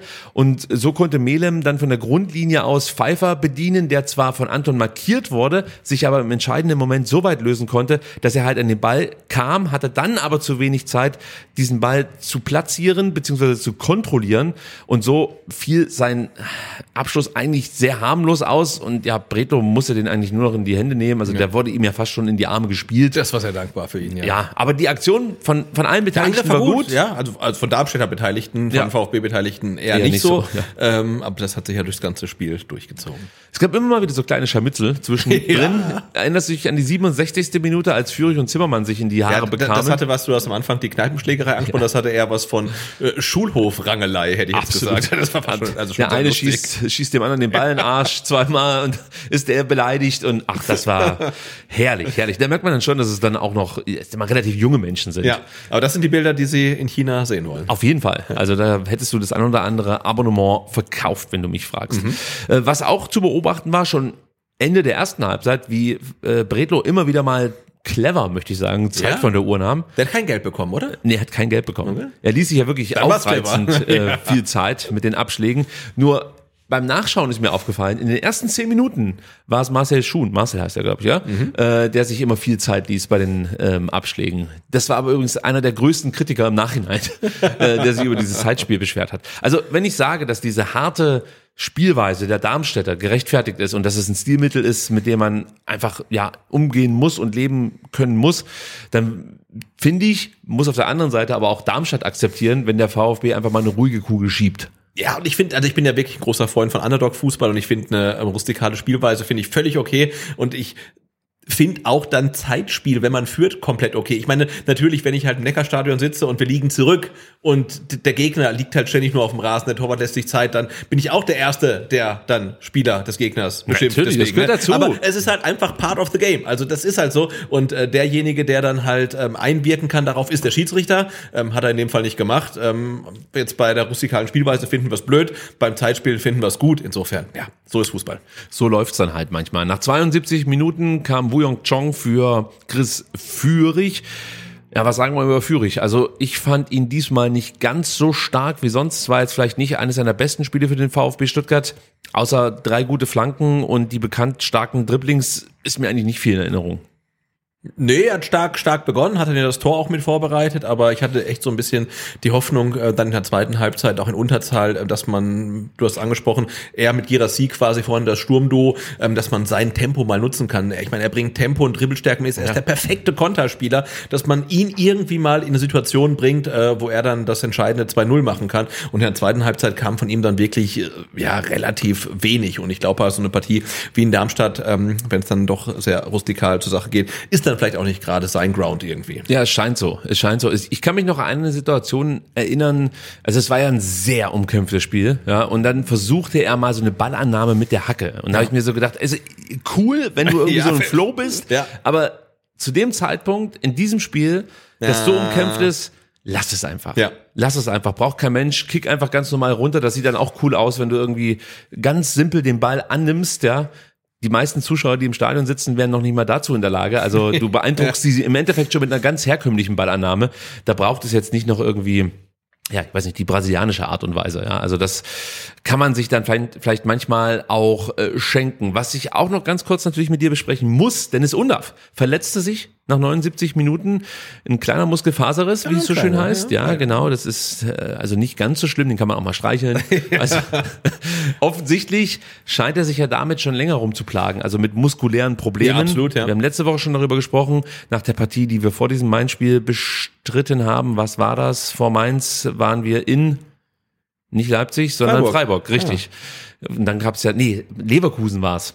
Leverkusen war es, da hat er schon muskuläre ja, Probleme stimmt, gehabt. Genau. Und dann kam das Main-Spiel, auch da griff er sich an den Oberschenkel ja. und jetzt der kleine Muskelfaserriss. Der jetzt nicht ganz überraschend kommt dann vielleicht. Offensichtlich nicht, aber es veränderte natürlich nochmal das Spiel und auch Sebastian Hoeneß reagierte darauf, brachte Mo Dahut und ähm, Leonidas Stergiou für Mittelstädt und für den verletzten Undav und stellte dann auf 5-3-1 um. Und ja. Karasor wurde so zum verkappten Innenverteidiger, Stergiu dann als rechter Wingback, Wingback äh, Wagnermann als linker Wingback, der Hut übernahm die 6 und Jong war vorne unser einziger Stürmer. Da hat man übrigens auch mal wieder gesehen, okay, Stürmer dürfen uns jetzt nicht allzu viele ausfallen. das ist richtig. Also äh, Girassi ausgewechselt, äh, Undav dann äh, verletzt ähm, ausgewechselt. Ja, und äh, viel mehr gibt's dann halt auch nicht mehr, ne? Dann wird's langsam eng. Dann genau. müssen wir schon die U21 gucken und bei Dejan Gallien mal nachfragen, ob der nicht Lust hätte. Ich hätte Bock drauf. Ähm, aber man hat schon gesehen, also ähm, ab der 79. war dann wirklich äh, Wagenburg, ne? Und äh, hinten irgendwie alle Schotten dicht und vorne irgendwie hoffen, dass man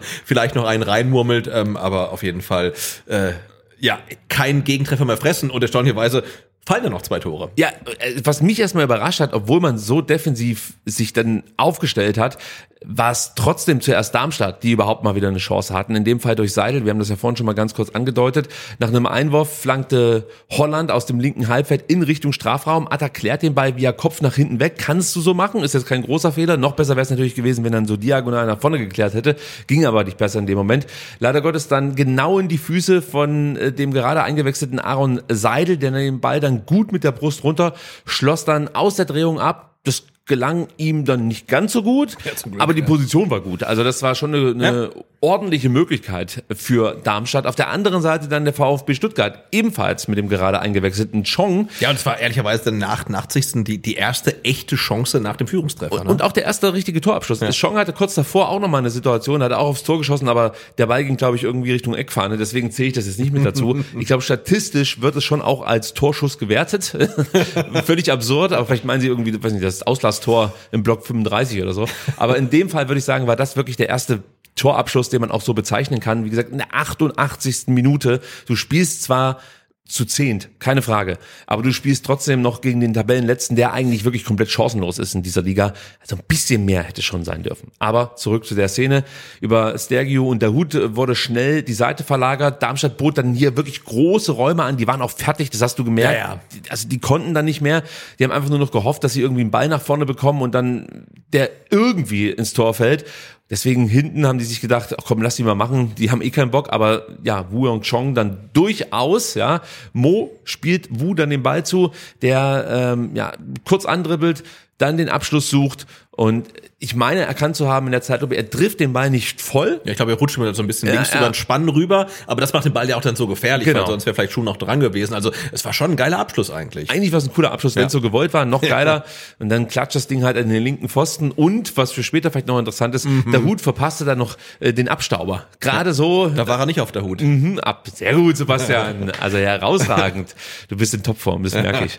Super, super. Nee, also gerade in der Schlussphase, das möchte ich nochmal anmerken, spürtest du einfach, dass Darmstadt jetzt wirklich Tribut zollt für diese Bemühungen in den vorhergegangenen Minuten. Das war einfach dann mal irgendwann too much für die. Ja, genau. Und der VfB ähm, kam dann ja wieder offensiv tatsächlich dann zum Zug, aber vor allen Dingen tatsächlich dann über die eingewechselten Spieler, ne? Jong, der Hut, Enzo Mio. Also die drei waren es dann tatsächlich. Klar, das waren die treibenden Kräfte, möchte ich mal so sagen. Und ich meine, wie geil ist, dass man solche Leute einwechseln kann, weil ich erinnere mich, äh, wir konnten vor drei, vier Wochen nur, ist nicht- despektierlich gemeint, aber Leute aus der U21 einwechseln. und jetzt bringst du halt jemanden, der vom Asien Cup zurückkommt, du bringst halt einen Neuzugang Moda Hut und du bringst halt Enzo Mio rein. Und da sieht man halt mal, was jetzt wieder für eine Qualität äh, in der Tiefe des Kaders da ist. Ja, absolut. Und du merkst ja auch, diese Spieler haben dann auch sofort einen Effekt Ja. auf das Spiel und sind natürlich auch genau die richtigen Spieler, die du brauchst, wenn du dann einen müde gespielten Gegner sozusagen dann noch finishen musst. Und ja, also hier Freistoß für den VfB. Darmstadt hat wirklich wenig Interesse am Verteidigen.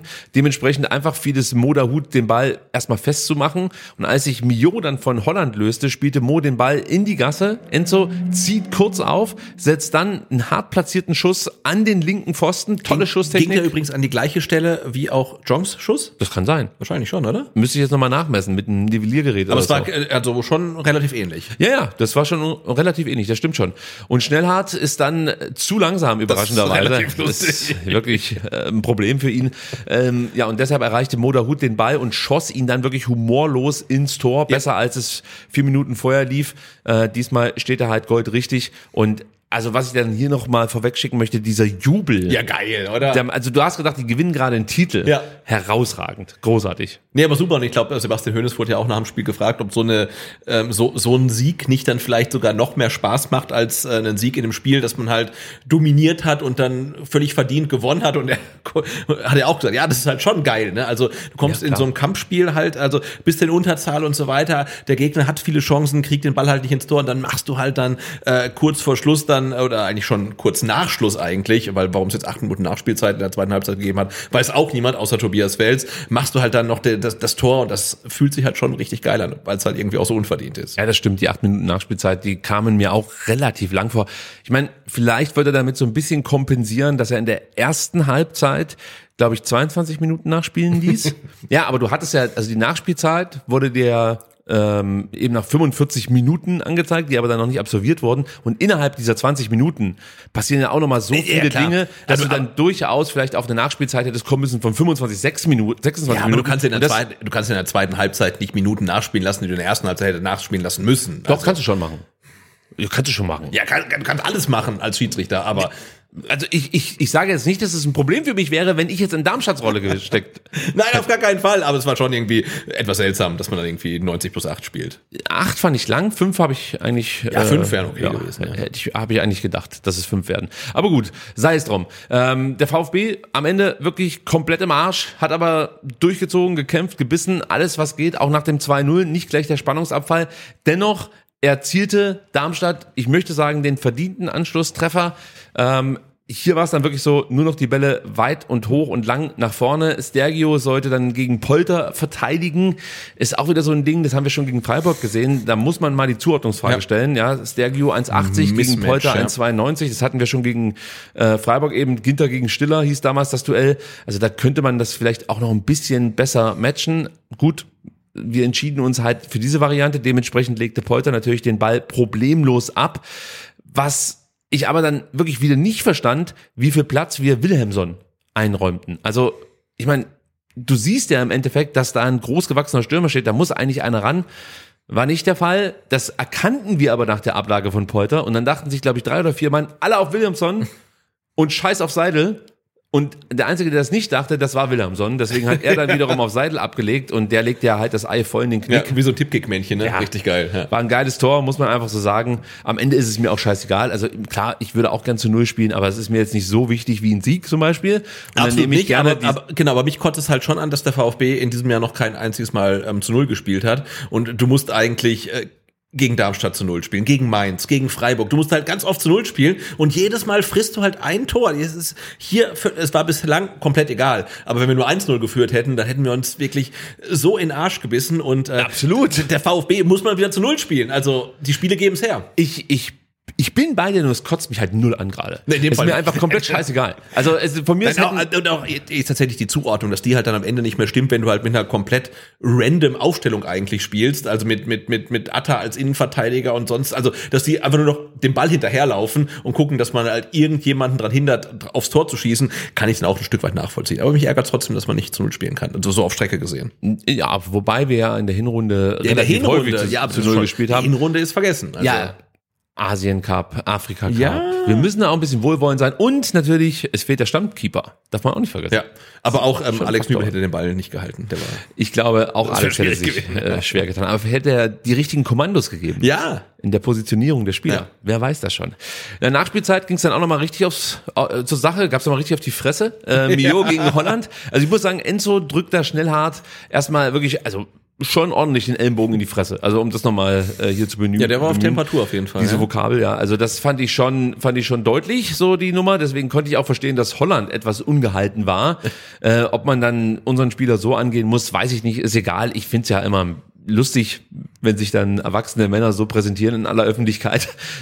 Es gehört natürlich auch zum Fußball dazu. Und am Ende kann es uns ja recht sein, denn das nahm Zeit von der Uhr und äh, letztlich haben wir den Sieg eingefahren. Deswegen, Sebastian, dein Fazit. Ähm, mein Fazit, Hauptsache gewonnen. Äh, ja, nein, wirklich, wirklich ein ganz, ganz dreckiger Auswärtssieg, das muss man wirklich so sagen. Spielerisch vermutlich die, vielleicht sogar die schlechteste Performance des VfB äh, in der kompletten Saison. Und trotzdem gehst du halt raus und hast halt drei Punkte geholt. Und wir sind am 22. Spieltag und der VfB hat jetzt oft genug gezeigt, dass er geilen Fußball spielen kann. Und jetzt haben wir noch zwölf Spiele. Und da muss man sagen, eigentlich ist egal, wie der VfB spielt, Hauptsache wir holen Punkte. Also muss man ja wirklich Ja, so sagen. drei ne? halt. Ja, drei, natürlich. Also Punkte. Ja. Ja. Also insofern äh, bin bin ich äh, komplett äh, cool damit. Ähm, Wäre aber auch cool damit, ähm, wenn man jetzt im Heimspiel gegen Köln nicht nur diese drei Punkte holt, sondern auch wieder besseren Fußball zeigt. Ja, da hätte ich auch nichts dagegen, kann ich an der Stelle schon mal sagen, denn das aber vier war Siege in Folge. Ich meine, sorry, das ist halt nach dem Saisonstart oder nach dem Jahresstart mit den zwei Niederlagen gegen Gladbach und Bochum, wo dann manche schon den Stuttgarter Downfall beschrien haben, äh, hat man sich eindrucksvoll zurückgemeldet. Absolut. Muss man so sagen. Also für mich geht er komplett mit, war das teilweise einfach schwere Kost. Ich führe das jetzt nicht nur auf die gelb-rote Karte zurück. Der VfB war einfach nicht so anpassungsfähig, wie sie das sonst waren, konnten den Gegner nicht so dominieren und ja, brachten sich selbst zu selten in gute Abschlusspositionen, muss man einfach so sagen. Insgesamt 44 Prozent Ballbesitz, schlechtester Wert 23, 24, knapp 22 Minuten reine Ballbesitzzeit, schlechtester Wert 23, 24, nur drei Schüsse aufs Tor, der viertschlechteste Wert 23, 24, 0,25 Angriffe pro Minute, zweitschlechtester Wert 23, 24 und ich könnte endlos so weitermachen. Es gab keine Statistik, in der der VfB an seine gewohnte Leistungsfähigkeit rankam. Nicht eine, ja. Und dennoch bin ich nicht enttäuscht von der Mannschaft, denn sie haben sich wirklich gegen diesen Punktverlust gestemmt und Ja. diszipliniert gearbeitet. Und vielleicht war der Samstag nicht der beste Tag und es gelang nicht alles, aber die Grundtugenden wurden immer abgerufen und das war stark. Und das hat uns übrigens auch Sebastian Hoeneß äh, am letzten Spieltag des Jahres 2023 versprochen gegen Augsburg. Diese Mannschaft wird immer alles geben. Das habe ich gesehen. Und vor allem, da möchte ich einen Spieler hervorheben, äh, Atakan Karasor, der mit vielen wichtigen Balleroberungen wirklich enorm wichtiger Spieler war, auch was die defensive Zweikämpfe angeht. Da hielt sich Atta fast schadlos, verlor nur zwei seiner sieben defensiven Zweikämpfe und diesen einen Wert habe ich ja vorhin schon gedroppt. Ja. Atta war es, der die meisten Pässe in den gegnerischen Strafraum spielte und auch an den Mann brachte, muss man ja dazu sagen. Nicht nur der gespielte Pass ist entscheidend, sondern er sollte auch ankommen.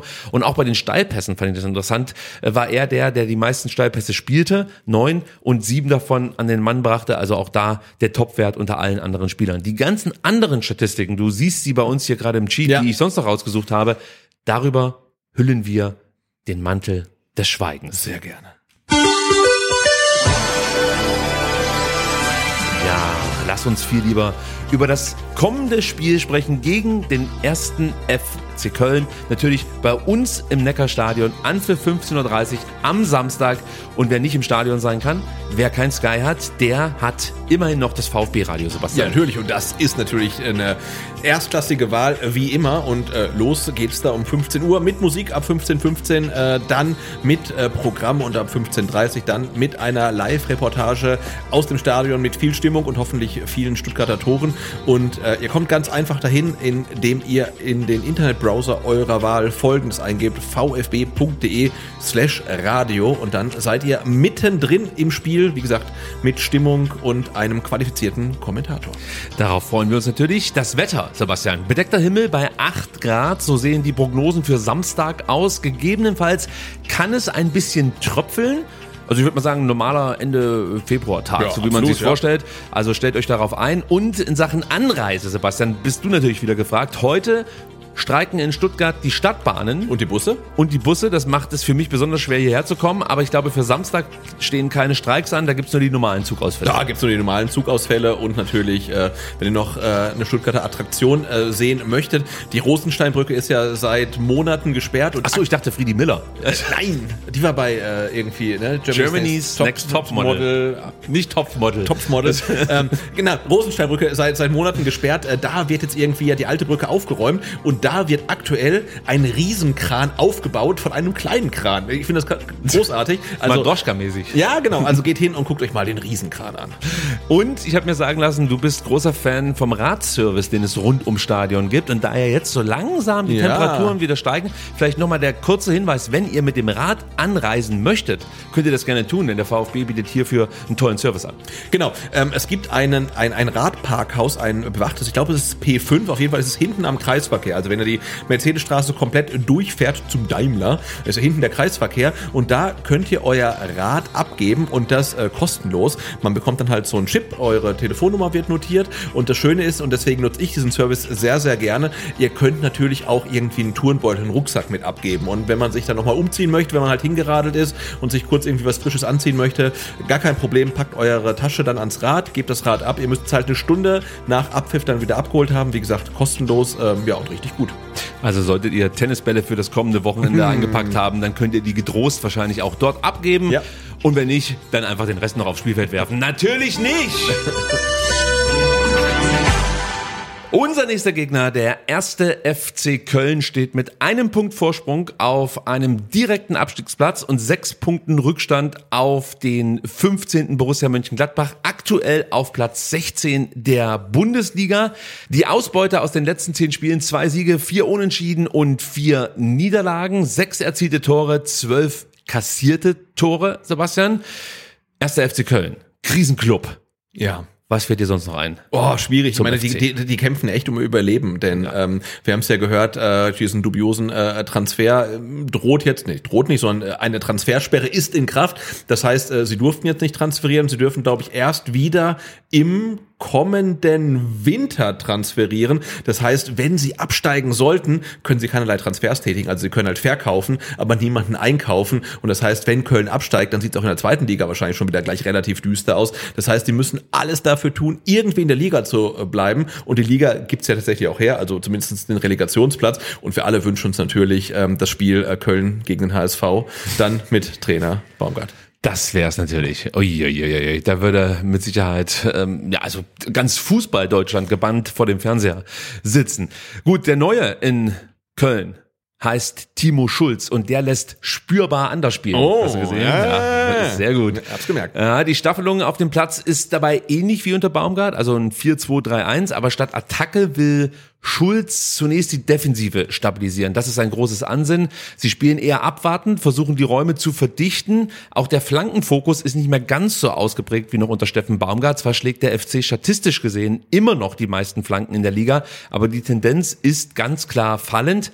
Dennoch Obacht bei Angriffe über die Flügel, denn du hast mit Linden Meiner und auch mit Florian Kainz zwei gute Flankengeber, obwohl Florian Kainz ja inzwischen im Zentrum spielt. Trotzdem lässt er sich gerne mal so in die Halbräume abkippen und schlägt von da aus Flanken. Außerdem hat er natürlich auch die Möglichkeit über Standards dann das ein oder andere Ding sozusagen in den Strafraum zu bringen. Also da sind sie gut aufgestellt, was das angeht. Deswegen müssen wir einfach damit rechnen, dass uns die Flanken auch weiterhin um die Ohren fliegen, wenn wir gegen Köln spielen. Ist denn der Kölsche Cafu noch ein Thema? Benno Schmitz oder? Ich weiß gar nicht, der ist wahrscheinlich verletzt oder was weiß ich. Also kann ich dir nicht sagen. Musst du mal selbst recherchieren an der Sorry. Stelle. Äh, den habe ich natürlich komplett ignoriert, nachdem er uns damals, glaube ich, äh, in diesem umkämpften Spiel kurz vor Weihnachten war das, meine ich, ähm, so eine Flanke reingeschlagen hat, die dann Anthony Modest noch reingeköpft hat in der 88. Minute oder 90. Minute. Irgendwas. Also das, das einzige da. Spiel ähm, gegen Köln, an das ich mir erinnern kann, war dieses da im, im Mai mal als der Endo, weißt du, kurz vor Schluss. also da, keine Ahnung. Ja, irgendwas war da. Irgendjemand wurde Schwabe, habe ich mir sagen lassen. Wenn wir schon bei Linden Meiner sind, ähm, für mich ist das der Spieler mit dem höchsten Bedrohungspotenzial für unser Tor. Ja? Der ist schnell, oder? Der ist sau schnell, gehört zu den Top 4 Sprintern in der Liga, hat eine herausragende Dribblingquote, viele progressive Läufe, also da kommt Speed auf uns zu und auch Qualität. Da sollten wir uns auf jeden Fall gut drauf vorbereiten. Und äh, wir sollten uns natürlich auch darauf vorbereiten, dass es Köln gerne mal über direkte Freistöße und Standards probiert. Wie kann man sich darauf vorbereiten? In erster Linie, indem man solche Situationen vermeidet. Also Ja, definitiv. das wäre ganz gut, wenn wir es schaffen würden, Köln nicht die Freistöße so um den 16er herum zu schenken. Das könnte schlecht ausgehen. Und natürlich Ecken ist auch so ein Ding, haben wir gerade eben schon angerissen. Du hast mit Timo, Timo Hübbers, so heißt er, einen saustarken Spieler in Sachen Luftzweikämpfe. Gleiches gilt für Jeff Chabot, der im letzten Spiel gelb gesperrt fehlte, meine ich mich zu erinnern, jetzt aber wieder einsatzfähig ist. Also Ja, er muss gespielt haben, denn ich habe heute gelesen, dass er im letzten Spiel gegen Gerassi gut gespielt hat und die und, und vier Zweikämpfe gewonnen hat. Nee, ich meine im letzten, Im letzten Spiel gegen von Köln. Bremen. Ja, ich, ich, gegen bin ja, Bremen. ich bin ja komplett VfB bist zentriert. Ne? Total also im, VfB. im, im, Das habe ich gerade überlegt. Ich habe ich mir das Spiel doch angeguckt, da war doch gar kein Chef Chabot dabei. also im, im, genau. Und im Hinspiel ähm, hat äh, Jeff Chabot gegen äh, Gerassi gut verteidigt, aber es war auch komplett egal, weil ja Dennis Undorf zwei Tore geschossen hat. Genau, ich erinnere mich, ich war im Stadion damals, war ziemlich cool, muss ich an der Stelle sagen. Ja, und äh, vielleicht noch mal ganz kurz zu Timo Hübbers. Also das ist sowieso ein interessanter Spieler, weil der führt die drittmeisten Zweikämpfe in der Bundesliga, gewinnt leider auch viele davon. Und außerdem ähm, fing er ligaweit die drittmeisten Bälle ab, habe ich gesehen. Also das ist halt so ein Abfangjäger, ja? Staubsauger, ja. Ja. Abfangjäger kann man es auch nennen, absolut richtig. Und äh, was kann man noch über Köln sagen? Es ist eine laufstarke Mannschaft, das erwartet man ja auch so ein Stück weit von so einem Abstiegskandidaten. Viele intensive Läufe, allen voran Dejan Jubi- Jubicic, letztes Mal schon drüber gestolpert. Der wird übrigens unter Schulz nicht mehr zentral eingesetzt, sondern kommt so über die linke Seite. okay. Das ist auch eine Veränderung. Der hat ja früher so die Achter-, Sechster-Rolle eingenommen. Jetzt ist er eher über links unterwegs. Den Flankenfokus haben wir schon gestreift. Ich will jetzt nochmal hervorheben, ja, ähnlich wie die Darmstädter wird der FC versuchen, das Spiel breit zu machen. Das Thema hatten wir ja vorhin schon. Also unsere Ketten auseinanderzuziehen, um dann die sich öffnenden Zwischenräume zu attackieren. Respekt sollten wir, glaube ich, vor der Mentalität der Kölner haben. Ich habe schon das Gefühl, dass es in Köln gelungen ist, die Spieler auf dieses Himmelfahrtskommando jetzt irgendwie einzuschwören. Die hauen eigentlich immer alles rein. Auch hier muss man sagen, sind die Mittel begrenzt. Ja, aber du merkst einfach, die wollen diese Chance, die sie nicht haben, Genau. unbedingt nutzen. Und ich glaube, das hat man ähm, jetzt in Köln geschafft, diese äh, komplette Underdog-Mentalität denen einzuimpfen. Das war, okay, eigentlich sind wir komplett am Arsch. Und, und jeder Punkt ist eigentlich ein Wunder ähm, und wir haben keine Chance, also nutzen wir sie. Und ähm, das, das merkt man halt schon. Und dann verlieren sie gegen Bremen, aber auch das ist kein Weltuntergang, weil man preist Niederlagen eigentlich mit ein und jeder Punktgewinn ist eine Sensation und dafür äh, kämpfen sie. Und ich meine, sie, sie haben ja wirklich noch eine Chance, in der Liga zu bleiben. Also die Relegation ist ja wirklich durchaus drin und ähm, deswegen äh, sollten wir Köln auf keinen Fall unterschätzen. Was sie auch haben, sind ein paar Schwächen, die möchte ich nicht vorenthalten. Bislang habe ich ja nur die guten Sachen hier äh, zum Besten gegeben. Also die offensichtlichste Schwäche ist sicher, sicherlich die eklatante Abschlussschwäche, die die Kölner mitbringen. Sie trafen in dieser Saison erst 15 Mal ins gegnerische Tor. 15 Mal, zum Vergleich der VfB 51 Mal. Und von den 15 wahrscheinlich noch Davy Selke 5 gemacht oder so. Das könnte hinkommen. der jetzt verletzt ist. Mein persönlicher Freund. Ja. Grüße gehen raus, Davy. Wird nicht spielen. Wie macht das Meerschweinchen? das lassen wir. Gut, Köln fährt die wenigsten Angriffe der Liga, initiiert wenig Chancen und sie vergeben sie dann auch noch zuverlässig. Also das kommt noch mit dazu. Die Chancenverwertung liegt bei 16 Prozent. Wie gesagt, es ist die Mannschaft, die sowieso schon mit die wenigsten Chancen kreiert. Und die haben dann noch die schlechteste Chancenverwertung der Liga. Aber ich sehe da ein Muster. Wenig Chancen, schlechte Chancenverwertung. keine Tore. Keine Tore. Oder 15. Ich meine, 15, ja. Girassi 18. Ja. ja also So läuft's dann halt manchmal. Auch hier vielleicht nochmal der Vergleich. Chancenverwertung Köln 16 Prozent, Chancenverwertung VfB Stuttgart 33,3 Prozent. Das heißt, wenn äh, jetzt am Samstag Köln und der VfB gleich viele Chancen sich rausarbeiten sollten, Ja. schießt der VfB doppelt so viele Tore. So sieht's aus. Statistisch Herzlich- gesehen, Herzlich willkommen beim 5 zu 0 des VfB Stuttgart gegen den ersten FC Köln. Nein, ich möchte jetzt hier überhaupt nicht jungen. Ähm, Köln, muss man vielleicht auch sagen, vielleicht auch ein Grund, warum sie nicht so viele Tore erzielen, spielt aktuell ohne echte Spitze. Jan Thielmann spielt so eine Art falsche Neun. Ähm, man setzt hier wirklich auf sein Tempo, das er mitbringt und Florian Kainz, der dahinter spielt, soll dann halt für so geniale Momente sorgen. Das klappt eher mit überschaubarem Erfolg, muss man sagen. Ja, ähm, frühes Pressing ist so ein Thema, damit haben die Kölner ein Problem. Das könnte uns natürlich ganz gut in die Karten spielen. Sie sind anfällig über die Flügel, haben Probleme mit technisch starken Gegenspielern. Die Konterabsicherung ist nicht gut. Dazu kommt noch eine Anfälligkeit bei Standards.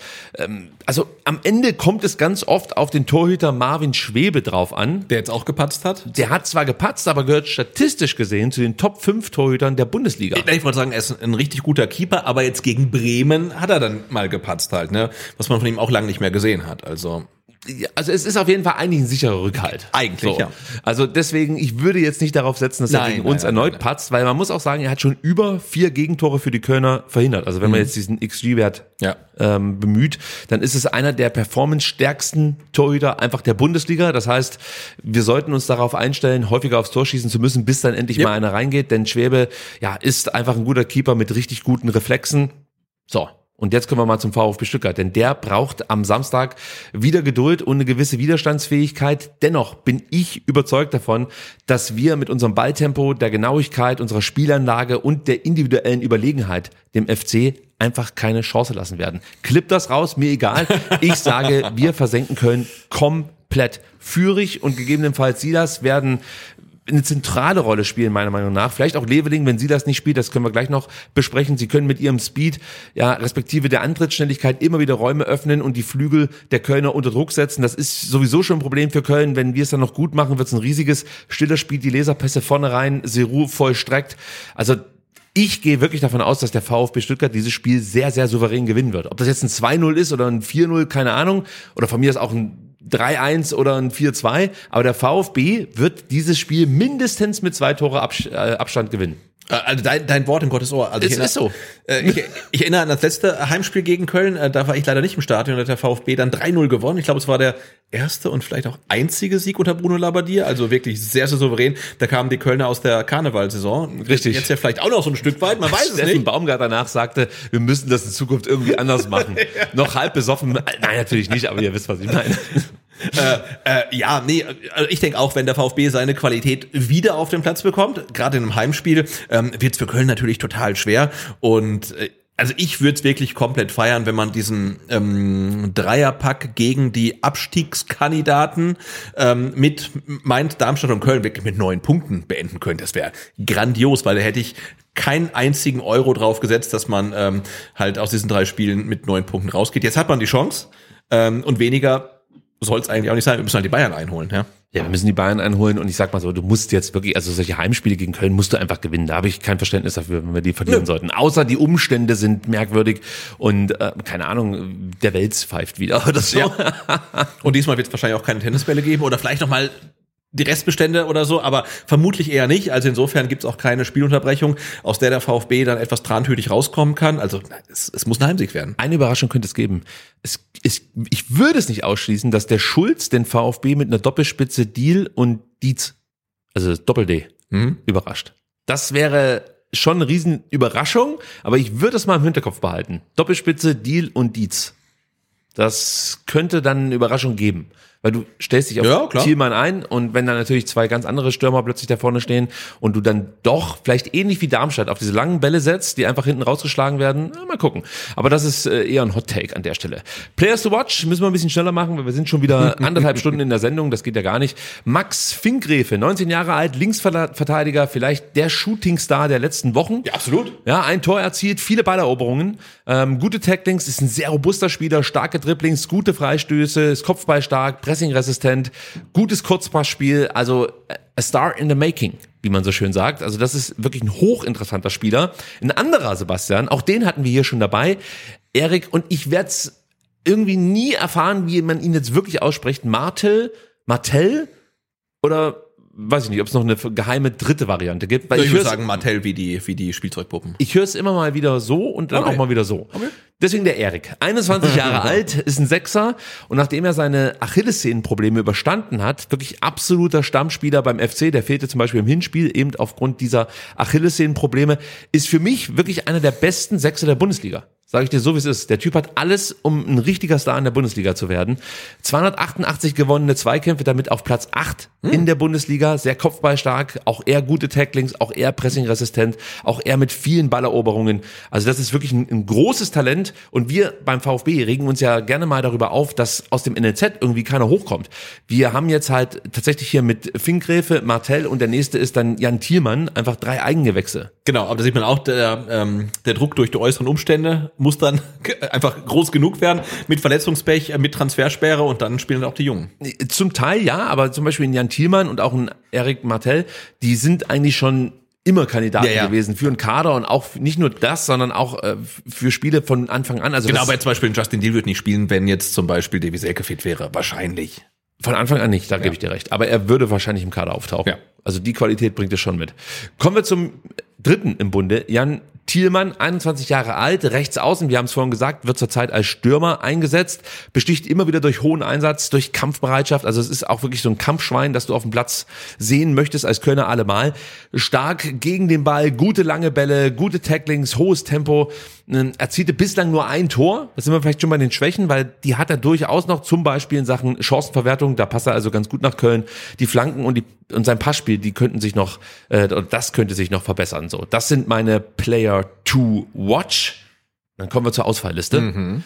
Da wird's heute etwas ausgiebiger, möchte ich mal so sagen. Maxi Mittelstädt und Waldemar Anton absolvierten am Dienstag nur ein individuelles Programm. Beide stehen aber, so heißt es zumindest heute, für Samstag zur Verfügung. Auch Sila steht zur Verfügung, ist wieder voll im Mannschaftstraining mit dabei. Ja, und hatte gute Laune, ne? Hat man auf den Bildern gesehen. Also Absolut. Der, der hat Bock. Ja. Wann hat er mal schlechte, ist die Frage. ja, das stimmt. Auch Anthony Rouault ist nach seiner Nasenbein-OP wieder ja, voll belastbar. Muss zwar mit Maske spielen, aber das stört ihn wohl kaum. Bei Alexander Nübel sieht schlecht aus. Der wird am Samstag nicht spielen können. Das können wir an der Stelle schon mal Ja. sagen. Also Fabi Bredlo ist back zwischen den Pfosten und muss äh, dann unter Umständen nochmal vielleicht einen kleinen Qualitätssprung machen, weil es hat ja schon ganz gut funktioniert von Mainz hin zum Darmstadt-Spiel. Vielleicht macht ja. er jetzt nochmal einen Step. Pascal Stenzel fehlt aufgrund der gelb-roten Karte, die er sich gegen Darmstadt abgeholt hat. Dennis Undarf, haben wir auch schon vorhin besprochen, zog sich im Spiel gegen Darmstadt im linken hinteren Oberschenkel einen kleinen Muskelfaserriss zu. Bei optimalen Verheilungslauf ist er vielleicht für die Auswärtspartie gegen Wolfsburg eine Option. Wenn das nicht hinhaut, dann eben für die äh, darauf folgende Partie. Das müsste dann gegen Hoffenheim? Hoffenheim sein. Nee, das kann Nee, nicht ist sein. auch auswärts. Muss irgendwas dazwischen sein. Bremen vielleicht? Möglich, ja. Ich habe es komplett vergessen.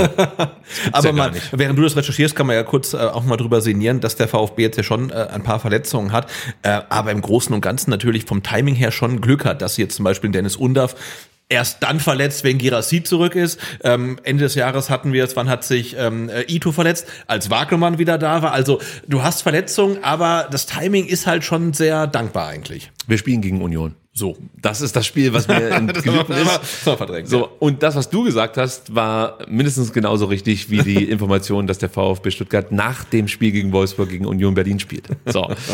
ähm, ich muss diese Ausfallliste noch vervollständigen. Zwei Namen gibt's noch. Nico Nate, da gibt's gute Nachrichten. Ich hab, Nico, ja, im Interview heute bei VfB TV, ne, sechs Monate Reha, also wirklich eine elendlange Zeit. Und jetzt kann er endlich wieder ähm, auf dem Trainingsplatz stehen, mit Blick aufs Stadion, also quasi so ein ganz konkretes Ziel zu haben. Und ich fand es auch toll, er steht da halt mit, mit Holger Laser im Interview und dann äh, äh, brüllen halt von hinten irgendwelche Leute halt rein und wünschen ihm Glück und so weiter. So, ah, danke, Bro, ja, das war der Dennis Undaff. Also der ist auch sofort wieder angekommen, das finde ich halt so schön. Also die, das, wir haben ja wirklich eine Mannschaft einfach. Ne? Absolut. Und äh, ich hoffe nur, ähm, ja, dass er jetzt langsam wieder rangeführt wird und dann endlich mal ein bisschen länger fit bleibt.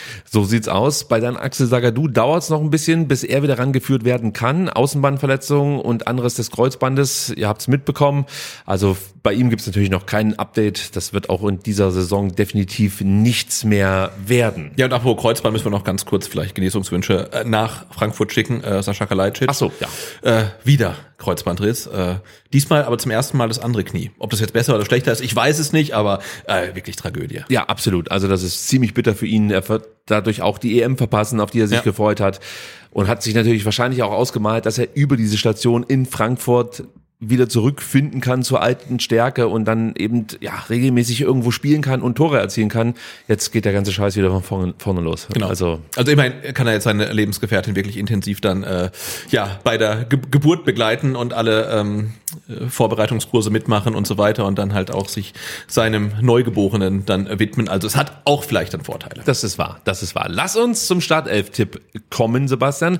Und da wird's natürlich interessant. Also für mich, das kann ich schon mal vorweg schicken, äh, sind natürlich in dem Fall jetzt Fabian Bretlo, ganz klar safe, Anton, Fürich, Girassi, Ito, Karasor, Mittelstädt und Stiller. Heißt, die Doppelsechs steht für mich, die linke Seite und die IVs sind fix.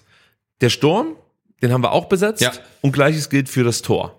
Genau, und ich würde auch tatsächlich noch ähm, als äh, Fix dann äh, Enzo Mio reinwerfen, da ja Dennis Undaff ausfällt. Gebe ich dir auch, ja, absolut. Also Enzo sollte eigentlich wieder zurückkommen. Das heißt, rechts defensiv haben wir jetzt die Wahl zwischen Wagnermann oder Rouault. Also wenn Rouault spielt, gehe ich davon aus, dass wir mit einer Dreierkette spielen. Wenn Wagnermann spielt, eher mit einer Viererkette. Und auf dem rechten Flügel gibt's dann noch die Varisan- Variante mit Silas, sprich Speed und Tiefe oder die Option Leveling, der neben Speed auch noch Robustheit und ja, eine höhere Flexibilität mitbringt. Also ich glaube, das sind die zwei Positionen, die wir noch besetzen müssen.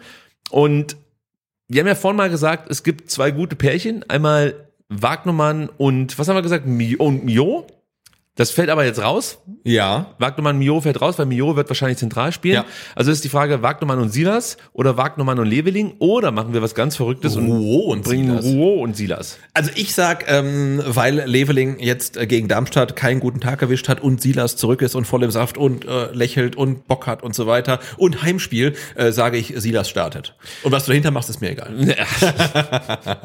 Okay, dann äh, schicke ich den Wagnermann hinten in die Viererkette. Ja, ist okay. Dann habe ich das auch schon beschlossen und dann können wir die Aufstellung rund machen. Also im Tor Fabi Bredlo, Linksverteidiger Maxi Mittelstädt, Ito Anton, äh, unsere Innenverteidiger. Auf der rechten Seite verteidigt Joscha Wagnermann, die Doppelsechs Angelo Stiller und Atakan Karasor. Davor Enzo Mio als kreatives Mastermind. Mhm. Äh, links kommt natürlich über den Flügel Chris Führig, über rechts dann Silas. Yes. Und vorne stürmt Seru Girassi. Und es wird natürlich wieder rasiert. Übrigens, eins an der Stelle dürfen wir nicht vergessen. Den ersten Erfolg gegen Köln hat der VfB Stuttgart ja offensichtlich schon ähm, vor ein paar Wochen gelandet. Habe ich mir sagen lassen.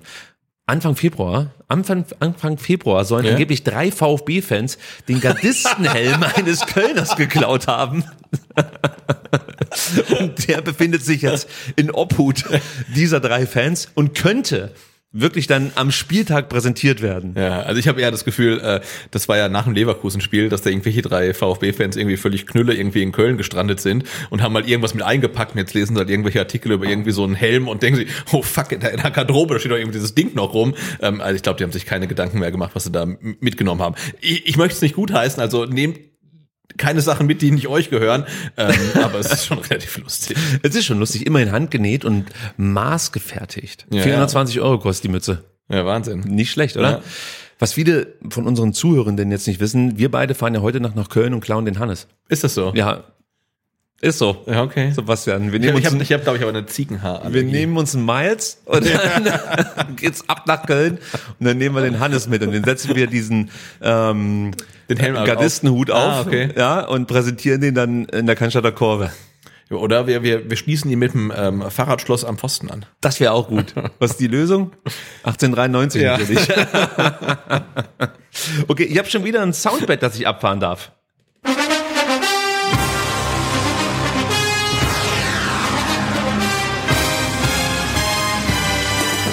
Ihr kennt sie, die Musik des Transfer-Updates.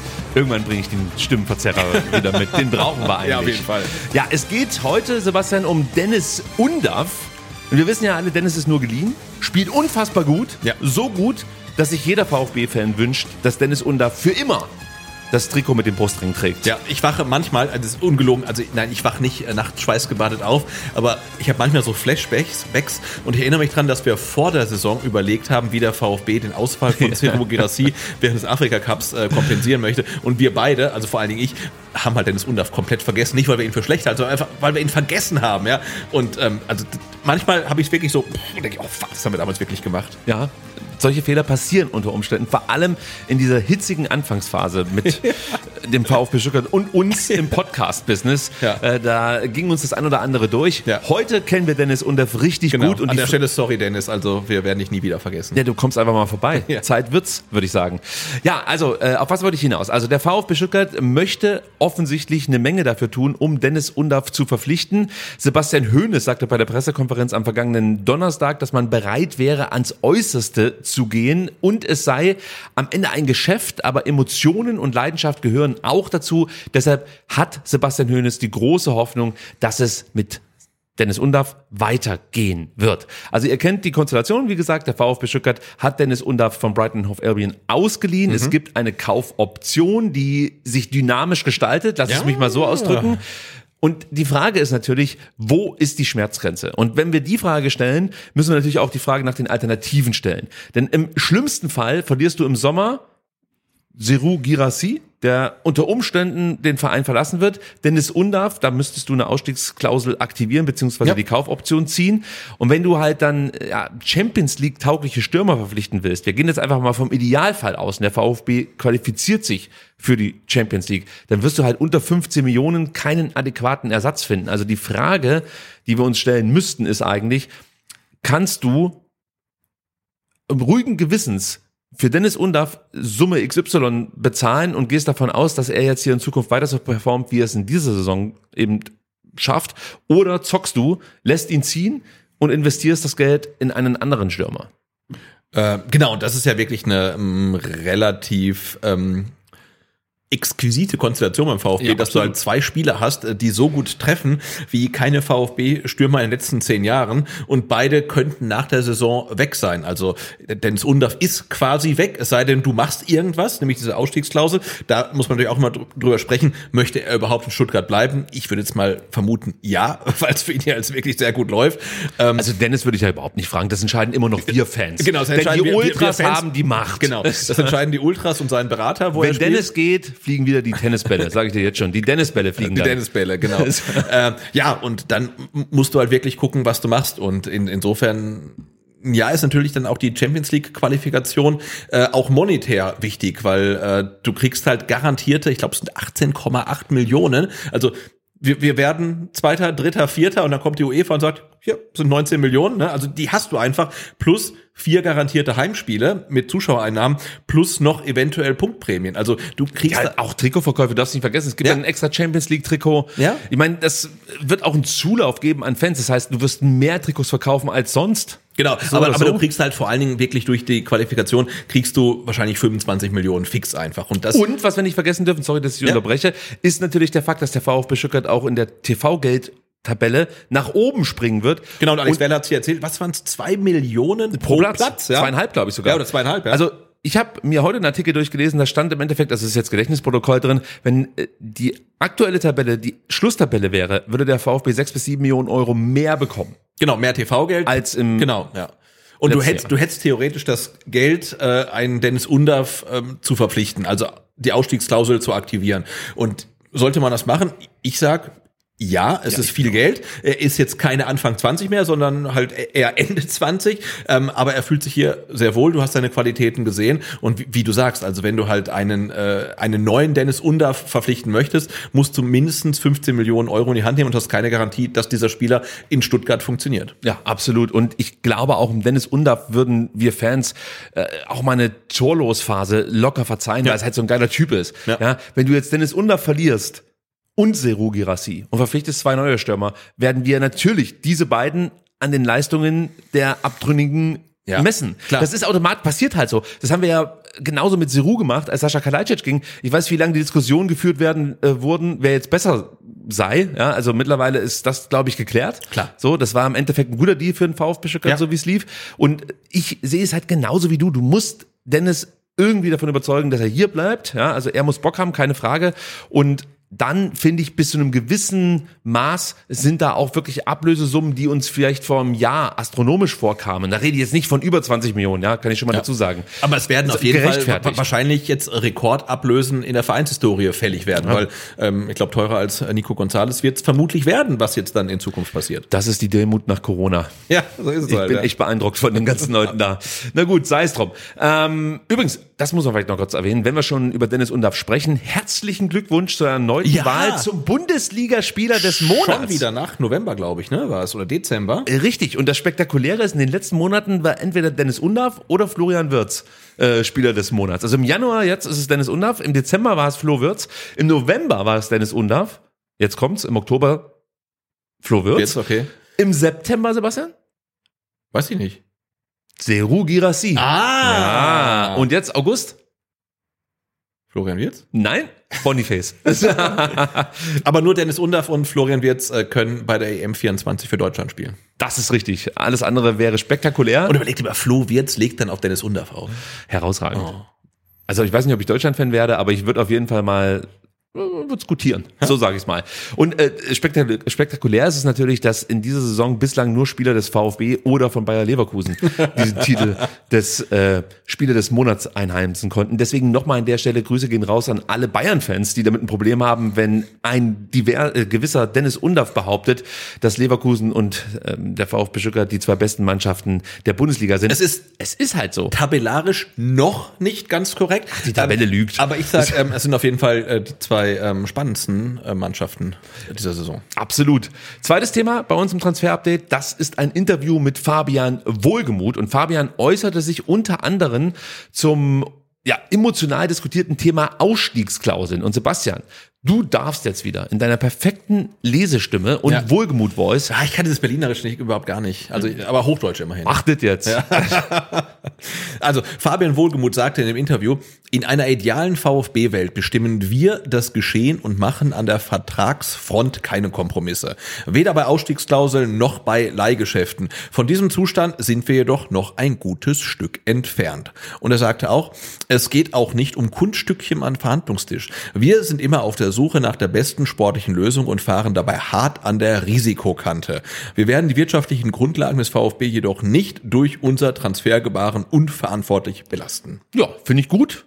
Ist eine nachvollziehbare Aussage. Also Fabian Wohlgemuth bekräftigt auch nochmal den Wunsch, künftig weniger Au- Ausstiegsklauseln akzeptieren zu wollen. Aber du bist halt in einer aktuell schwierigen Situation, weil du die Qualität, die du eigentlich brauchst, um den aktuellen Leistungsstand zu halten, noch nicht bezahlen kannst. Also musst du mit, ich nenne es jetzt mal Tricks arbeiten. Ja. Damit meine ich Leihgeschäfte, damit meine ich Ausstiegsklauseln, damit meine ich auch ein Entgegenkommen bei Laufzeit etc. Aber anders wird es dir wahrscheinlich nicht gelingen, diese gefragten Spieler, die wir auf einmal in unserem Kader haben, zu halten. Nee, absolut, vor allen Dingen, weil du dich ja auf einem internationalen Markt bewegst, auf denen in manchen Sphären dann halt ähm, einfach Summen gezahlt werden, bei denen du halt komplett raus bist. Ich habe, glaube ich, heute gelesen, ähm, falls Mbappé zu Real Madrid wechselt, kriegt er 150 Millionen Signing-Fee. Das ist nicht die Ablöse, das ist die Signing-Fee. Und dann überlegst du, und beim VfB ist der ähm, Rekordtransfer Nico González mit, ich glaube, was, 11, 12 oder so, Millionen oder so. Also das sind halt komplett andere Dimensionen und du kannst auf dem Markt ja nur bestehen, wenn du halt den Spielern irgendwelche Zugeständnisse machst. Und Ausstiegsklausel kann man scheiße finden, aber wenn jetzt zum Beispiel ein, ein Club wie Manchester City oder Real Madrid zum Beispiel ein Girassi will, dann ist denen ja auch völlig egal, ob der eine Ausstiegsklausel oder nicht, die kommen halt hin und scheißen dem mit Geld zu und dann wechselt der halt. Ne? sieht's also aus. und der VfB kann ja auch dann nicht, äh, nicht sagen, boah, die 60 Millionen für den, die brauchen wir halt nicht. Ne? Also die brauchst du halt, um das Stadion vielleicht zu bezahlen oder so. Also insofern, es ist ein Markt mit komplett ähm, verschiedenen Welten, was dann die Teilnehmer angeht. Und insofern musst du irgendwie gucken, dass du als tatsächlich dann kleiner Verein im europäischen Markt wie der VfB da irgendwie einen Weg findest, da einigermaßen äh, Qualität für dich zu sichern zu einem Geld, das du bezahlen kannst. Und vor allem nicht halt jedes Jahr Substanz abgeben musst. Genau. Weil das war ja in den letzten Jahren immer das große Problem. Ja. Du hast Spieler auf ein gewisses Niveau gebracht und in dem Moment, wo sie eigentlich jetzt den nächsten Step gehen würden und dich vielleicht auch auf die nächste Stufe heben, wechseln sie halt. Ja, Zwar so- zu guten ja, klar. Konditionen, keine Frage, aber du konntest halt nie wirklich entwickeln, sondern du warst immer nur dabei, irgendwie ja wieder Baustellen zu schließen, dann ein Mannschaftsgefüge zu erstellen und das war, glaube ich, auch schwer für die Mannschaft dann sich zu entwickeln, weil du halt immer wieder wichtige Spieler hattest, die dir weggebrochen sind und jetzt konnte man finde ich, die Abgänge sehr, sehr gut kompensieren, hat sehr gezielt neue Leute dazugeholt, die genau da reinpassen, wo man sie brauchte. Und das zahlt sich natürlich jetzt aktuell gerade mit guten Leistungen und mit einem guten Tabellenplatz vor allem ähm, absolut aus für den VfB Stuttgart. Auf der anderen Seite gehst du natürlich auch immer ein gewisses Risiko, wenn du keine Kohle hast und dir dann plötzlich einen Angelo Stiller kaufen musst. Die Summe, die jetzt dafür hingelegt wurde, die kenne ich nicht genau, aber das wird jetzt halt, das sind halt keine 1,5 Millionen, das kann man sich ja schon denken. So, und auf der anderen Seite willst du da natürlich auch eine, eine Qualität im Sturm haben und dann bist du bei Dennis Undaff, den hättest du dir im Leben im Sommer nicht leisten können. Also greifst du auf Laien zurück und Sebastian, da ist es vielleicht ganz interessant, was ähm, Fabian Wohlgemuth zu dem Thema Leihgeschäfte noch so zu sagen hatte. Denn ja, die verteidigt er ein Stück weit und das liegt auch daran, dass er halt beim SC Paderborn und bei Holstein Kiel, das sind die Vereine, bei denen er vorher gearbeitet hat, äh, einfach gute Erfahrungen machen konnte mit Leihgeschäften. Genau, und da sagt er, natürlich sind Leihgeschäfte in aller Regel der Kompromiss ähm, aus akutem sportlichen Bedarf und limitierten wirtschaftlichen Möglichkeiten. Solche Konstellationen können kurzfristig sehr hilfreich sein, beschneiden aber natürlich auch manchmal die Nachhaltigkeit der Kaderplanung. Wir sind nach wie vor auf Leihgeschäfte angewiesen, haben jedoch das klare Ziel, uns Schritt für Schritt aus den bestehenden Abhängigkeiten zu befreien. So, und es gibt ja schon eine Menge Leute, die davon ausgehen, dass der VfB Stuttgart komplett raus wäre aus der Finanzkrise, die unter anderem durch Corona entstanden ist. Aber auch da warnt Fabian Wohlgemuth davor, dass diese Finanzkrise ja vielleicht von dem einen oder anderen schon zu früh als beendet äh, betrachtet wird, Sebastian. Genau, das sagt er. Wir haben die Krise der vergangenen Jahre und deren substanzielle sportliche und ökonomische Folgen noch nicht überwunden. Auch wenn uns das momentane Tabellenbild und die stabilen Auftritte der Mannschaft etwas anderes sagen wollen. Wir wachsen, wir konsolidieren uns, wir machen Boden auf die Konkurrenz gut. Sportlich und wirtschaftlich. Und dennoch wird der Weg zurück in das obere Leistungslevel noch einige Zeit unsere Geduld herausfordern. Ich finde, das klingt alles total vernünftig. Ja, absolut. Und äh, natürlich muss man auf der anderen Seite auch sagen, ähm, dass der sportliche Erfolg, den du aktuell hast, der Kader, der, der dafür verantwortlich ist, natürlich ein Stück weit zusammengeliehen ist mit einem Nübel, mit einem Undaf, mit einem Girassi, der gehen könnte und so weiter. Also seine Leistungsträger, die, die sind nicht zwangsläufig noch im nächsten, in der nächsten Saison da. Ähm, das muss man natürlich auch ähm, mit äh, berücksichtigen. Ähm, ja, aber grundsätzlich hat er recht. Und ich finde so eine Laie wie dann zum Beispiel auch von Moder Hut, also wenn der wirklich einschlägt, und du kommst vielleicht in die europäischen Wettbewerbe, hast vielleicht auch die Kohle, ihn zu verpflichten. Also dann kommst du natürlich auch an Spieler ran, die vielleicht sonst nicht zum VfB gekommen wären. Und auf der anderen Seite kannst du dir vielleicht nochmal Spieler holen, die jetzt sehen, wie es für einen Dennis Undaff läuft, wie es im besten Fall für einen Moda Hut läuft, für einen Alexander Nübel und denken sich, Mensch, so ein Leihgeschäft beim VfB Stuttgart oder vielleicht sogar eine Festanstellung, also eine feste Verpflichtung, die kann ich mir ganz gut vorstellen, weil offensichtlich funktioniert es ja, um die Karriere wieder zu reaktivieren. Genau. Also mal sehen, ob das nicht am Ende noch ganz gut läuft für den VfB Stuttgart. Gut, das war das Transfer-Update, aber vielleicht noch eine ganz, ganz kleine Information am Rande. Ihr habt es natürlich mitbekommen, letzte Woche haben wir darüber gesprochen. Jovan Milosevic hat den VfB Stuttgart in Richtung St. Gallen verlassen, bestritt sein erstes Spiel am vergangenen Wochenende, traf nach sieben Minuten Und verletzte sich. und verletzte Ey. sich. Ja, Diagnose Bänderriss im linken Fuß. Er wird mehrere Wochen ausfallen. Also das ist wirklich super bitter. Ja. Und wirklich unglücklich für den VfB gelaufen, für St. Gallen gelaufen Ja. und auch für den Spieler gelaufen. Das Tor kann man sich übrigens nochmal angucken. Das ist wirklich dann auch wieder etwas für ja die Slapstick-Freunde unter euch. Hast du es gesehen? Ja, er hat den richtigen Riecher gehabt. Er hatte den richtigen Riecher. Ja, ja, ja, ja. Später wurde er bestraft dafür. Na gut, sei es drum. U21, wir müssen uns wirklich ein bisschen sputen. Ja, Mensch, wir haben noch so viel auf der Uhr und ähm, gleichzeitig wollen wir euch natürlich nicht überstrapazieren mit besonders langen Folgen. Also die U21 testete in den vergangenen Tagen zweimal, Sebastian. Keines der beiden Spiele konnte gewonnen werden. Es hieß 0 zu 0 gegen die Spielvereinigung As, äh, Ansbach, nicht Asbach. Also Im Franken, oder? So sieht's aus. Du erinnerst dich, das war der Xaver Bertsch Sportpark. Ja. Und das Problem war, jetzt durften sie gar nicht in diesem Sportpark spielen, sondern mussten auf dem Kunstrasen. Das war eine Riesenenttäuschung. Gut, also das Spiel 0-0. Dann ähm, am vergangenen Dienstag, also gestern, ja, gab es äh, ja ordentlich auf die Mütze, möchte ich mal so sagen, für Markus Fiedlers Jungs. Ich möchte gar nicht so detailliert auf das Spiel an sich äh, eingehen, sondern vielmehr auf den Umstand, dass wir noch einen Ausfall zu beklagen hatten, denn nach, ich meine, so 36 Minuten, nach gut einer halben Stunde, musste Samuele Di Benedetto verletzt ausgewechselt werden. Diagnose Wadenbeinbruch. Das Übel, ist ja. richtig übel. Und natürlich muss man sich so langsam fragen, ob das irgendwie so ein Trademark-Move ist unserer NLZ-Talente, also Meyer, Suva, Egloff, Grimm, Münz, Paula, Fritschi, Sanko, jetzt die Benedetto. Man sollte an der Stelle vielleicht auch nicht, ähm, wie heißt er, Lauren Ulrich vergessen. Ja. Der äh, die Mandelgeschichte ewig lang mit sich rumschleppte. Also das sind Ja, natürlich auch, auch ein Milosevic, ich meine, der geht sogar in die Ja. Schweiz und verletzt sich trotzdem. Also Es ist zum Kotzen. VfB-Nachwuchstalente, schwierig. Es ist zum Kotzen, es ist wirklich zum Kotzen. Es ist natürlich ganz schwer jetzt von unserer Position aus hier zu urteilen, wie sowas passieren kann. Ja, vor allem Wadenbeinbruch ist Es ja, ist halt eine Kontaktverletzung. Ja. Also ich meine, das kannst du jetzt nicht über vorbeugende Maßnahmen irgendwie verhindern. Sowas passiert halt letztlich. Das ist halt ein Kontaktsport. Genau. Und Spieler verletzen sich. Aber es ist halt so unglaublich bitter. Ja. Und die Benedetto war dran. Der hat mir so gut gefallen gegen Leipzig. Ja, kam Ist rein, gleich äh, richtig gute Gegen Hoffenheim. Ja, gegen Hoffenheim war es, ja. Gleich richtig, richtig giftig und gallig und so weiter. Scheiße. Ja. Echt scheiße. Gut, am Sonntag, das ärgert mich wirklich, am Sonntag steht dann die Generalprobe vor dem Ligastart an. Um 15.45 Uhr ist der FV Illertissen zu Gast auf Platz 1 am VfB Clubzentrum. Also wer keine Karten für das Köln-Spiel hat, Ja. kann ähm, sich einfach das Spiel der zweiten Mannschaft angucken. Ich hoffe mal, dass der Zugang für alle Interessierten möglich ist. Genau, und die könntest natürlich auch ähm, den, den Doppelpack machen, ne? weil die spielen ja am Sonntag erst. Was habe ich jetzt gesagt? Ach so, die spielen am Sonntag und äh, das, ja, absolut also, richtig. Es geht schon beides, ja. Ist, ist richtig. Ist richtig. Lifehack. Es, ja, also toll, dass du mir das jetzt noch sagst. Das löst ein Riesenproblem für mich. Eine Woche später, am 3. März, geht's dann äh, weiter mit der Restrunde in der Regionalliga Südwest. Dann trifft der VfB in einem Heimspiel gegen den drittletzten, nämlich die TSG Balingen, Sebastian. genau, und die kennen die Profis aus der ersten Pokalrunde, ne? Können sich ein paar Tipps abholen. Ja. Und der ein oder andere, ja, der in der ersten Pokalrunde gegen Balingen spielte, der stand unter Umständen im Testspiel gegen Hoffenheim zumindest schon mal auf dem Platz. Also ich meine, Lee Egloff Ja. könnte ein Kandidat gewesen Stimmt, sein. ja.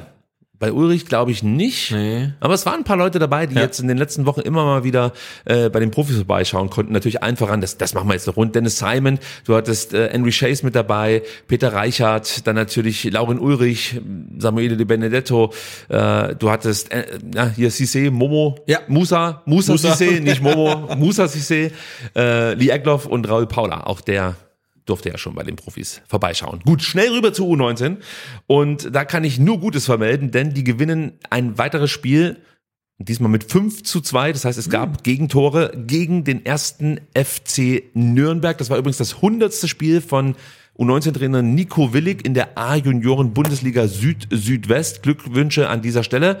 Für den VfB trafen Elliot Boyupi, Jasinho Malanga, Effe Korkut, Benny Boakci und Carlo Curani. Ah, da kommen auch immer jetzt wieder die gleichen Namen, oder? Bei den Torschützen. Also ich glaube, da entsteht auch so langsam was. Das fand ich nämlich auch cool, dass ich mittlerweile jeden Torschützen kenne und nicht erstmal nachgoogeln muss, wer das ist.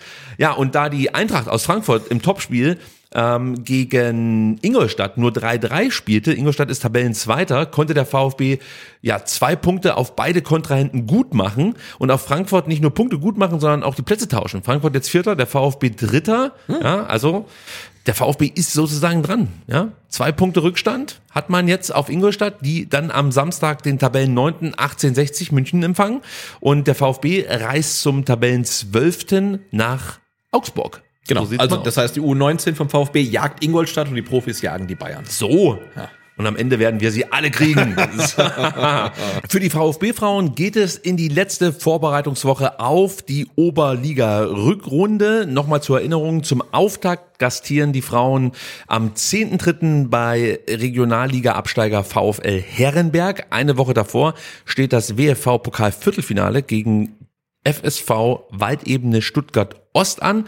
Und außerdem trifft man am heutigen Mittwoch auf Winnenden in einem Testspiel. Ja. Wir könnten fast mal gucken, wie es da jetzt aktuell steht. Ich weiß aber nicht, wann angepfiffen wird. Ich auch nicht. Also das ist eine Information, die bringt euch rein gar nichts. Deswegen vielleicht eine Information, die euch weiter hilft. Die Generalprobe steigt nämlich dann am Sonntag, dem 25. Februar, gegen den Zweitligisten SC Sand. Genau, und deren zweite Mannschaft ist ja dann wiederum der härteste Konkurrent um den Aufstieg. Ne? So sieht es aus. Spannend, So ja. sieht es aus. Kommen wir zum DFL Investoreneinstieg. Nach unserer Sonderausgabe zum DFL Deal gab es neue Entwicklungen, die wir euch nicht vorenthalten wollten. Aber dann knallte es so richtig, Sebastian. Die DFL wird die Verhandlungen über einen neuen Investor nicht weiterführen. Das Präsidium des DFL e.V. hat auf einer außerordentlichen Sitzung in Frankfurt am Main am heutigen Mittwoch einstimmig beschlossen, den Prozess zum Abschluss einer Vermarktungspartnerschaft nicht weiterzuführen, heißt es in einem offiziellen Statement der DFL. Wie überrascht warst du von diesen Entwicklungen? Ähm, ich war tatsächlich überrascht. Ähm, Also, nein, dass man jetzt sagt, okay, wir ähm, gehen halt komplett raus. Also, weil wir hatten ja uns für heute wirklich viel vorgenommen. Wir hätten über einfache Mehrheiten, Zweidrittelmehrheiten gesprochen. Wir hätten drüber gesprochen, was macht denn der VfB, bevor er jetzt wieder nach Frankfurt fährt und wieder mit Ja stimmt, obwohl man nicht mit den Mitgliedern gesprochen hat. Was heißt das für die 50 plus 1 Was Regel? heißt für 50 1 Regel? Gibt's wieder Proteste? Was machen wir draus? Wann gibt's einen dunkelroten Tisch? Und jetzt sagt die DFL, beziehungsweise nicht die DFL, sondern das DFL-Präsidium, nee Leute, wir sind raus. Also das, das war's halt fürs Erste. Also das haben wir im Mai auch schon mal gehört, dass es hieß, nee, der Deal ist tot und demokratisch und so weiter. Seht zu, wo er bleibt. Und ein halbes Jahr später wurde dann wieder drüber entschieden. Also ich würde nicht ausschließen, dass man jetzt im, weiß ich nicht, im Juli mal wieder irgendwas beschließt halt. Aber fürs Erste scheint äh, dieser Prozess abgebrochen zu sein. Also kein CVC, keine ähm, eine Milliarde, ja, also Kein Blackstone, kein CVC, erstmal auch keine Kohle. Und das kann man an der Stelle schon sagen, bevor wir jetzt gleich äh, uns von dir vorlesen lassen, was der Sprecher des Präsidiums der DFL, Hans-Joachim Watzke, zu sagen hat. Dass es einen Investitionsbedarf gibt, ist, glaube ich, den meisten Leuten klar. Das ist mir klar, das ist dir klar, Ja. das ist den Vereinen klar. Die Frage ist nur, wie man das Geld zusammenbringt, das man braucht, um diese Investition durchführen zu können. Und ich sage jetzt mal so, man kann sich ja vielleicht durchaus auch Geldgeber von außen holen, die aber nicht mit dieser Shadiness um die Ecke kommen wie ein CVC oder ein Blackstone. So, also Man, man könnte sich das Geld dann vielleicht auch ganz äh, konventionell bei irgendwelchen Banken äh, Ja. leihen. Und ähm, ich glaube, wir verlinken das auch mal in den Shownotes. Ich habe heute noch, äh, kam vom Rasenfunk, fand ich äh, eine wunderbare Sendung. Da ging es so um den äh, potenziellen Investoreneinstieg in die DFL. Oder aber die haben uns nicht verlinkt, gell? äh, nein, die haben wir nicht verlinkt. Nee, dann Äh, verlinke ich die auch nicht. Aber der Max hat äh, mit, mit zwei Leuten ähm, gesprochen, ähm, die halt eher die Perspektive auf die Kapitalseite haben, nämlich Wirtschaftsjournalisten. Und ähm, das fand ich äh, wirklich äh, sehr, sehr spannend. Aber da war auch das Thema, ähm, oder da war der Konsens eigentlich, dass die DFL versucht hat, sich auf möglichst einfachen Wege Geld zu beschaffen. Und man hat vielleicht nicht damit gerechnet, was dann auch wirklich sehr blauäugig ist, mit den wirklich ähm, sehr nachhaltigen und äh, langwierigen Protesten der, der Fanszenen. Ähm, aber man muss sich ja wirklich überlegen, brauchen wir wirklich diese Töpfe? Braucht Elversberg Geld für Internationalisierung? Brauchen wir 120 Millionen Anti-Piraterie? Vielleicht müsste man diese Töpfe auch einfach mal zusammenstreichen und gucken, welchen Bedarf hat man wirklich und sich das Geld dann eventuell konventionell besorgen. Also wenn du die internationalen Märkte angreifen möchtest, da kannst du jetzt streichen, was du möchtest von diesen Punkten. Ja. Das wird sowieso nicht reichen. Also es ist, Das ist es ja klar. Das es ist- ist jetzt schon eigentlich zu wenig Geld, Genau. um wirklich zu attackieren. Ja. Das ist das eine, was viel interessanter wäre aus meiner Sicht, wäre das, was du ja schon ein paar Mal ja gesagt hast. Man sollte sich erstmal Gedanken machen, mit welcher innovativen Idee Ja. man die aktuell besetzten Märkte eigentlich attackieren möchte. Also was möchte man dann, also welche spektakuläre Idee präsentiert man denn dem gemeinen Zuschauer in Asien Äh, und habe in hab Amerika? ich hab da eine Idee, wir könnten ja eine Kamera an die Stadien hängen und filmen, wie die Mannschaftsbusse einfahren. Das ist eine super Idee. Was ich noch besser finde, ist die extra Tennisballkamera, dass wir so GoPros anbringen an die Tennisbälle, weil das hat sonst kein, kein keine Liga der Welt bringt sowas. Diese, diese. Spielunterbrechung wird Ihnen präsentiert von Wilson. Ja, stimmt doch. Ja, wollte gerade sagen, ja. Herausragend. Ja. Gut, Sebastian, dann äh, bitte ich dich darum, das Statement von äh, eben Sprecher des Präsidiums der DFL, des DFL e.V., muss man sagen, Hans-Joachim Ja. Watzke mal mit uns zu teilen. Genau, das ist äh, sehr, sehr lang, also nehmt euch was äh, zu trinken, zu snacken. Ich äh, lese mal alles vor, was Aki Watzke heute zum, äh, ja, zum Abbruch der Verhandlungen gesagt hat. Er sagte nämlich Folgendes. Eine erfolgreiche Fortführung des Prozesses scheint in Anbetracht der aktuellen Entwicklungen nicht mehr möglich. Auch wenn es eine große Mehrheit für die unternehmerische Notwendigkeit der strategischen Partnerschaft gibt. Der deutsche Profifußball steht inmitten einer Zerreißprobe, die nicht nur innerhalb des Ligaverbands zwischen den Clubs, sondern teilweise auch innerhalb der Clubs zwischen Profis, Trainern, Clubverantwortlichen, Aufsichtsgremien, Mitgliederversammlungen und Fangemeinschaften für große Auseinandersetzungen sorgt, die mit zunehmender Vehemenz den Spielbetrieb, konkrete Spielverläufe und damit die Integrität des Wettbewerbs gefährden.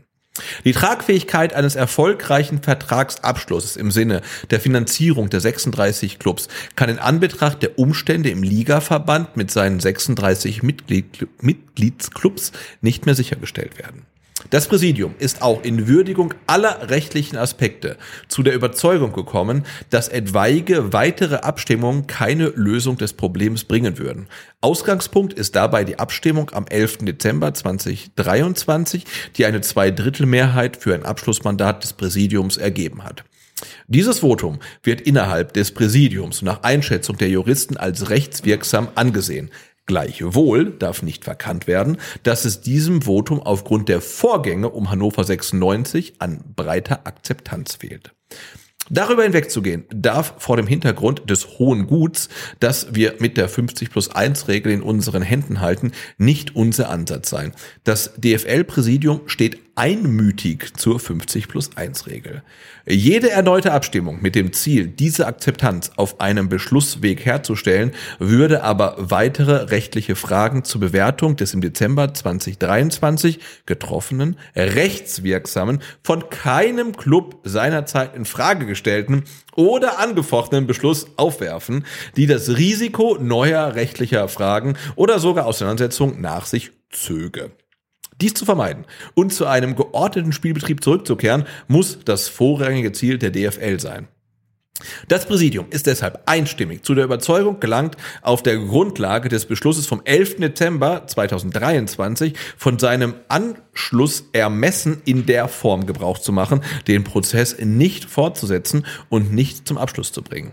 Das DFL-Präsidium und die Geschäftsführung werden in den nächsten Wochen zu Clubgesprächen einladen, um Ableitungen aus dem Prozess gemeinsam zu besprechen. Sehr schön, Sebastian. Herrlich. Danke an der Stelle. Also es sind Zöge. so Oh, ich mag ja viele, Zöge, halt also es sind so viele interessante Punkte drin. Also was ich, was ich sofort mal aufgreifen muss, ist die Thematik, dass Profis, Trainer, Clubverantwortliche, Aufsichtsratgremien, dass es da offensichtlich unterschiedliche Sichtweisen zu dem Deal geben soll. Da denke ich mir so, hm, wie hätte man das denn im Vorfeld mal abklären können? Also ja, ich bin jetzt noch in meiner Aki Watzke-Rolle vom Vorlesen. Ich würde Ja. sagen, das ist unmöglich. Das also, ist eigentlich unmöglich. man aber kann ja, man kann ja, man, man, irgendwas nein, ein? man kann ja, man kann ja von uns nicht verlangen, dass man mit den Leuten vorher spricht. Das, das geht ja nicht. also das ist doch absurd, oder? Das ist komplett absurd. Nein, und ich- ich glaube auch in der DFL oder jetzt gerade in dem DFL-Präsidium reift gerade so die Erkenntnis, dass man kommunikativ einfach komplette Scheiße gebaut hat. Also man hat einfach komplett versagt. Das ist halt so. Ja, auf ganzer Linie. Und Ja. da bin ich nochmal bei einem Punkt, den ich am Freitag schon gemacht habe. Das kann nicht folgenlos bleiben. Hier Nee. sind Leute zur Verantwortung zu ziehen für diesen, für, für diesen Ja. Skandal eigentlich. Das ist wirklich für den deutschen Fußball ist das mit einer der größten Krisen, in der wir je waren. Und gleichzeitig ist es einer der größten Erfolge für ich sag mal, die Fans des Fußballs. Und natürlich spreche ich nicht für alle. Es gibt natürlich auch Leute, die Befürworter des Deals sind oder denen es scheißegal ist. Aber es scheint so viele zu geben, dass sie so laut wurden, dass dieser Deal letzten Endes in Frage gestellt wurde und am Ende gekippt stand jetzt. Genau. Und ich finde, es ist nicht nur eine Krise des deutschen Fußballs, sondern es ist halt eine Blamage, weil die Leute, die das in die Wege geleitet haben, die haben aus meiner Sicht schlichtweg keinen guten Job gemacht, um es mal vorsichtig zu formulieren, ja. ja. Und dann hast du halt, ähm, da hätten wir auch heute normalerweise drüber gesprochen, am Montag ähm, eine Talkshow, in der normalerweise über Politik geredet wird. Da wird über den möglichen Einstieg eines strategischen Partners bei der DFL äh, geredet und, und die ganze Kompetenz in der Sendung sitzt halt auf Seite der Leute, die dagegen sind und äh, auf der anderen Seite bei den Leuten, die diesen Deal irgendwie äh, schönreden sollen, hast du halt einen Markus Babbel, der wahrscheinlich nicht mehr weiß, wie er überhaupt in dieses Studio Warum die Fans sind abgestimmt. ja, ja. Dann haben doch halt, die Fans gefragt. Ja. Wie konnte denn das sein? Und dann hast Sag halt, doch mal. Dann hast halt Martin, Martin Kind, der halt in seiner, in seiner Parallelwelt lebt seit 50 Jahren ähm, und dann hast halt Ariane Hinks. Kann ich noch mal ganz kurz in die Parallelwelt reinhören? in die Parallelwelt? Parallelwelt mit so reinhören. Achso, die Parallelwelt. Eine Einspruchsfrist, ich glaube von vier Wochen. Es hat keine Einsprüche gegeben, sodass ich formal juristisch davon ausgehe, dass diese Abstimmung korrekt gelaufen ist und eigentlich auch nicht mehr zu korrigieren. Ich Gut, reicht. genau. Nein, und da, da, da musst du wirklich fragen, also warum sitzt da niemand von der DFL, ein Aki Watzke, ein, äh, eine Merkel, ein Lenz, um das halt mal vernünftig zu erklären, was man vorhat. Also da sitzen halt drei Leute, die diesen Deal irgendwie erklären sollen und keiner von den dreien ist in der Lage dazu. Und das, ja, da ist die Frage, ist der Deal vielleicht so scheiße, dass du den gar nicht positiv labern kannst. Also, weil ich denke mir halt, ja, pass mal auf, da sitzen drei Leute, okay, den einen kannst du rausnehmen, der hat halt, ich weiß auch nicht, was ich da mache. Music Friday. Music Friday.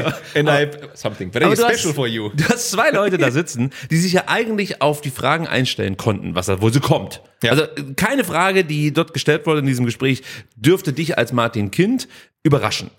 Und es kommt nichts. Es kommt nicht ein Argument, das ja. mich nur leicht ins Wanken bringt, plötzlich eine andere Sichtweise äh, diesen Deal bezüglich zu haben. Und das ist doch, das ist ein Armutszeugnis. Da frage ich mich, okay, was wurde da im Vorfeld eigentlich ausgearbeitet?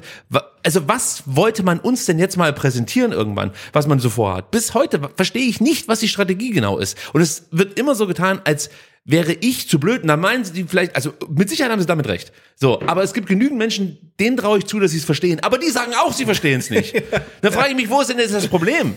Also, wenn alle zu blöd sind, deinen Deal zu verstehen, dann ist dein Deal vielleicht einfach scheiße oder du kannst sie nicht besonders gut erklären. Und dann bist du entweder bei ja. kommunikativen Versagen, aber da lasse ich sie nicht von der Schippe kommen. Mit, nein, das nein. ist mehr. Das ist strukturell scheiße, das ist vom ganzen Aufbau her scheiße und offensichtlich hat man es nicht mal hinbekommen, im Verein selber für Klarheit zu sorgen. Denn wenn es diese Aussage gibt, dass es innerhalb der Vereine unterschiedliche Sichtweisen gibt und damit zieh dich nicht nur ab auf das Verhältnis ähm, AGs und Mitglieder, sondern da scheint es ja, wie gesagt, auch bei Trainern, bei Clubverantwortlichen unterschiedliche Sichtweisen zu geben. Dann kannst du diesen Deal nicht abschließen.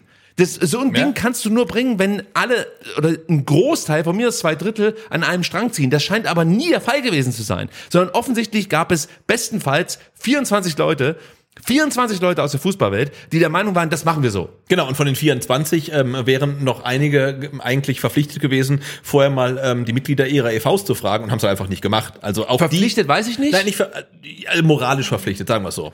Es wäre besser gewesen. Es wäre auch viel einfacher gewesen, ja. weil du hättest eine Legitimation hergestellt einfach. So und klar, wenn dann dir das Ergebnis nicht gefällt, ja, dann schaff's halt ab 50 plus 1. Ja? Dann geht's halt nicht mehr, dann gibt's das nicht, aber wenn du wenn du das vor dich, also das machen sie jetzt auch wieder labern, was von 50 plus 1 wie wichtig das ist. Wenn euch das wichtig ist, dann fragt doch einfach die Mitglieder vorher. Dann genau löst doch diesen demokratischen Prozess im Vorfeld aus. Also warum dieses Rumgeeier?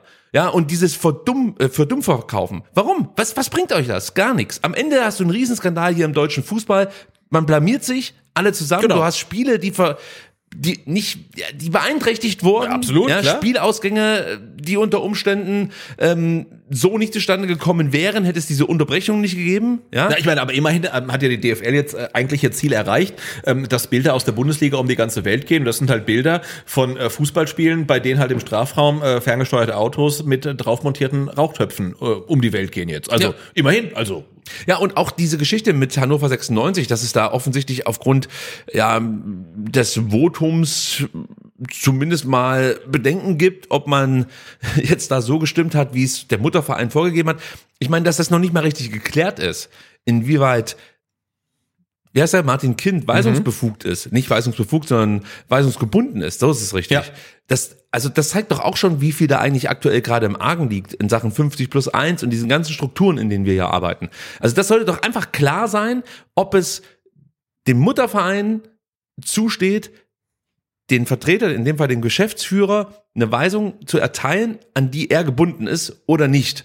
Also bei uns ist es ja auch nicht der Fall. Also das Präsidium beziehungsweise der Aufsichtsrat kann sich hinstellen und sagen, Alex Werle, du stimmst mit Nein. Wenn Alex Werle sich hinsetzt und stimmt mit Ja, kannst du ihn abberufen, aber Genau. that's it. Aber ich finde auch, ähm, da- sind wir jetzt dann halt an dem nächsten Punkt. Also die DFL hat die äh, Verhandlungen jetzt erstmal eingestellt und da ähm, sind, glaube ich, wir Fans, nicht nur beim VfB, sondern bei allen Clubs gefragt, jetzt ni- nicht mehr auf die DFL zu gucken, sondern wirklich auf, auf unseren Verein zu gucken. Sehr guter Punkt. Und uns jetzt mal zu fragen, wie kann es denn sein, dass der VfB in Frankfurt im Dezember mit Ja gestimmt hat, sich einerseits dafür feiert, dass wir halt 90.000 Mitglieder sind und dann noch mehr werden wollen, andererseits diese 90.000 Mitglieder auch in der Geschichte überhaupt nicht mitgeredet haben, nicht mitreden konnten. Also wie, wie kann das passieren? Und brauchen wir nicht in Zukunft, wenn dann eine erneute Abstimmung mal irgendwann passiert, ich bin mir sicher, sie wird irgendwann passieren, ähm, brauchen wir da nicht beim VfB und in jedem anderen Club nicht irgendwelche ähm, Prozesse, äh, dass halt 50 plus 1 bei uns gewahrt wird? Denn ich würde sagen,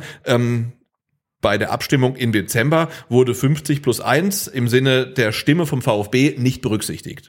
Also, was man natürlich machen kann, die einfachste Methode ist bei Mitgliederversammlungen Klar. Anträge einbringen, ja, die dann zur Abstimmung stehen. Wir haben das jetzt gesehen bei beim SC Paderborn, die am Dienstag, glaube ich, eine Mitgliederversammlung abgehalten haben und äh, da wurden eben drei Anträge zum Investorenthema angenommen und der Verein soll da ausdrücklich sich für transparente Abstimmungen bei der DFL einsetzen, äh, eine neue Abstimmung fordern und in einer Abstimmung den Investoreneinstieg ablehnen. Und das Besondere an der Stelle ist, dass sich Paderborn bislang immer zu diesem Deal bekannt hat und mit Ja abgestimmt hat. Und was natürlich auch bekannt ist, der SC Paderborn Geschäftsführer Ralf Huschen ist auch im Aufsichtsrat der DFL. So, da gibt's natürlich dann schon auch so ein paar Interessen, die er da vielleicht vertritt, die nicht immer die gleichen sind wie die, die er als Geschäftsführer des SCP vertreten sollte. Genau, gibt's ja bei Freiburg zum Beispiel auch eine Könnte man so unterstellen. War ja aber auch die haben mit Nein gestimmt. Muss Genau, die haben jetzt mit. Nein gestimmt. Aber ne? was ich eigentlich sagen wollte, das ist natürlich die einfachste Möglichkeit. Du bringst die Anträge ein, wir stimmen darüber ab und dann ist das Ding durch. Ja. So, und wenn die gewählten Vereinsvertreter bzw. Mitgliedervertretungen, also Präsidium etc., sich nicht daran halten, kannst du die beim nächsten Mal entweder abwählen Ja, oder genau. du kannst sie halt nicht wieder wählen. Wie drastisch dann das Vorgehen sein wird, wird sich zeigen. Aber das ist natürlich die einfachste Methode. Die Frage ist jetzt, wie kann man denn bei solchen akuten Entscheidungen schnell sich ein Meinungsbild einholen? Ich meine, wir haben es am, am Freitag. Daran musst du arbeiten. Genau. Und wir haben es ja am Freitag besprochen. Ich will auch gar nichts Verbindliches haben. Ich meine einfach nur, dass der VfB in der Lage ist, sich ein Meinungsbild seiner Mitglieder abzuholen. Aber du kannst ja nicht sagen, wir gehen nach Frankfurt und wir stimmen im Sinne unserer Mitglieder ab. Und du hast halt keine Ahnung, was deine Mitglieder wollen. Und dann sagt dann der VfB, ja, wir haben mit dem Fanausschuss gesprochen. Ich bin mir sehr sicher, dass der Fanausschuss gesagt hat, Investoren finden wir scheiße.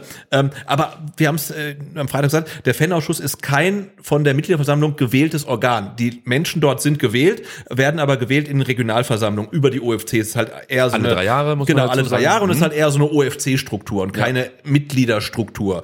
Ähm, denn du kannst ja Mitglied in einem OFC sein, ohne Mitglied beim VfB zu sein. Also ähm, und ich finde, das ist nicht das äh, richtige Gremium, um sich da halt der, ein Stimmungsbild abzuholen. Und wie gesagt, die Leute werden da nicht gesagt haben, Investoren finden wir geil. Die werden gesagt haben, Investoren finden wir scheiße. Und der VfB stellt sich hin, ja, wir äh, haben mit denen gesprochen und jetzt gehen wir nach Frankfurt und machen aber eigentlich genau das Gegenteil. Und ich finde, du musst eine Möglichkeit haben, dir irgendeine Art von Stimmungsbild einzuholen. Und da finde ich tatsächlich, ist eine Online-Abstimmung der Mitglieder das beste Instrument.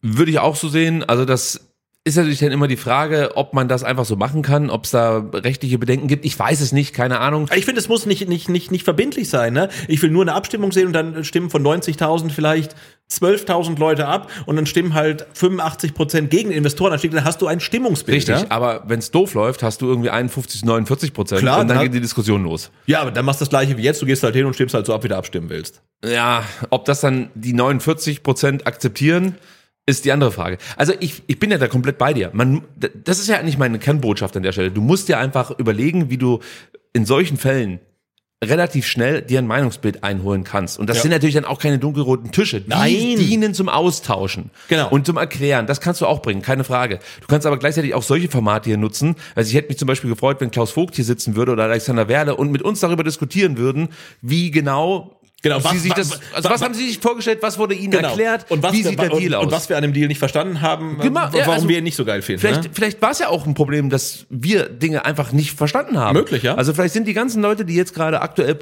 äh, protestieren, vielleicht sind die dann, also denken sich, scheiße, was haben wir eigentlich gerade gemacht, wenn wir den Deal unseres Lebens eigentlich äh, uns durch die Lappen gehen Genau, lassen. aber ich muss gestehen, ich habe relativ viel gelesen und relativ viel gehört Ich zum auch. ganzen Thema und ich habe äh, noch keine stichhaltigen Argumente gehört, warum das für die DFL und für den äh, VfB ein guter Deal sein könnte. Ich habe noch nicht mal gehört, warum es für CVC ein richtig geiler Deal ist, ehrlicherweise.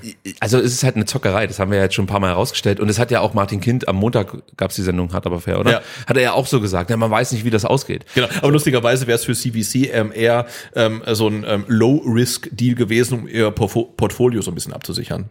Ja klar, weil das eine Milliarde, lachen die ja. Ja, genau. Und die, die Kohle kommt ja rein, weil du ja, Ja, genau. Rechte erwirbst und äh, egal, egal wie die, wie die Verträge, Vertragsverhandlungen mit den äh, TV-Partnern ablaufen, du kriegst ja auf jeden Fall Geld rein. Genau. Also, und du wirst ja nicht dein ganzes Invest irgendwie verbrennen, weil du hast ja auf jeden Fall einen Gegenwert. Und deswegen ist das äh, tatsächlich dann für ein Private Equity Unternehmen, was normalerweise, ähm, wie war das, äh, Verdopplung in zwei Jahren, Vervierfachung in vier Jahren ist normalerweise deren Ding, äh, wird halt nicht Meinst passieren. auch übrigens. Ja, Klappt absolut, aber auch nicht. Absolut. höchstens, höchstens bei äh, Ausgaben. Ja. Was du noch mal ganz kurz machen könntest, wäre das Statement des VfB Stuttgart vorzulesen, dass sie unmittelbar, nachdem die DFL sich positioniert hat, über Twitter zunächst und dann auch über die Webseite ausgespielt haben. Das, äh, ja, finde ich auch nochmal interessant. Ja, ist bemerkenswert. Äh, Wir begrüßen diese nachvollziehbare Entscheidung des DFL-Präsidiums, die uns allen, die wir den Fußball lieben, wieder zusammenbekommen zusammenkommen lässt. So, sorry. Ähm, nun gilt es, die Rückschlüsse aus den vergangenen Wochen zu ziehen und hieraus eine von möglichst allen mitgetragene Basis für eine Weiterentwicklung des deutschen Profifußballs zu schaffen. Das können Verbände, Vereine und Fans nur gemeinsam, betonen Vorstand und Präsidium des VfB Stuttgart in Bezug äh, zur heutigen DFL-Entscheidung. Und ich frage mich da, äh, hat derjenige, ähm, der das Statement für die DFL geschrieben hat, auch das für den VfB geschrieben? Eher unwahrscheinlich, zumindest dieses. Aber Ja. es gab bestimmt äh, gewisse Überschneidungen, die liegen aber schon weiter zurück. Nein, Ja. äh, es ich will ja gar nicht kryptisch hier rumreden.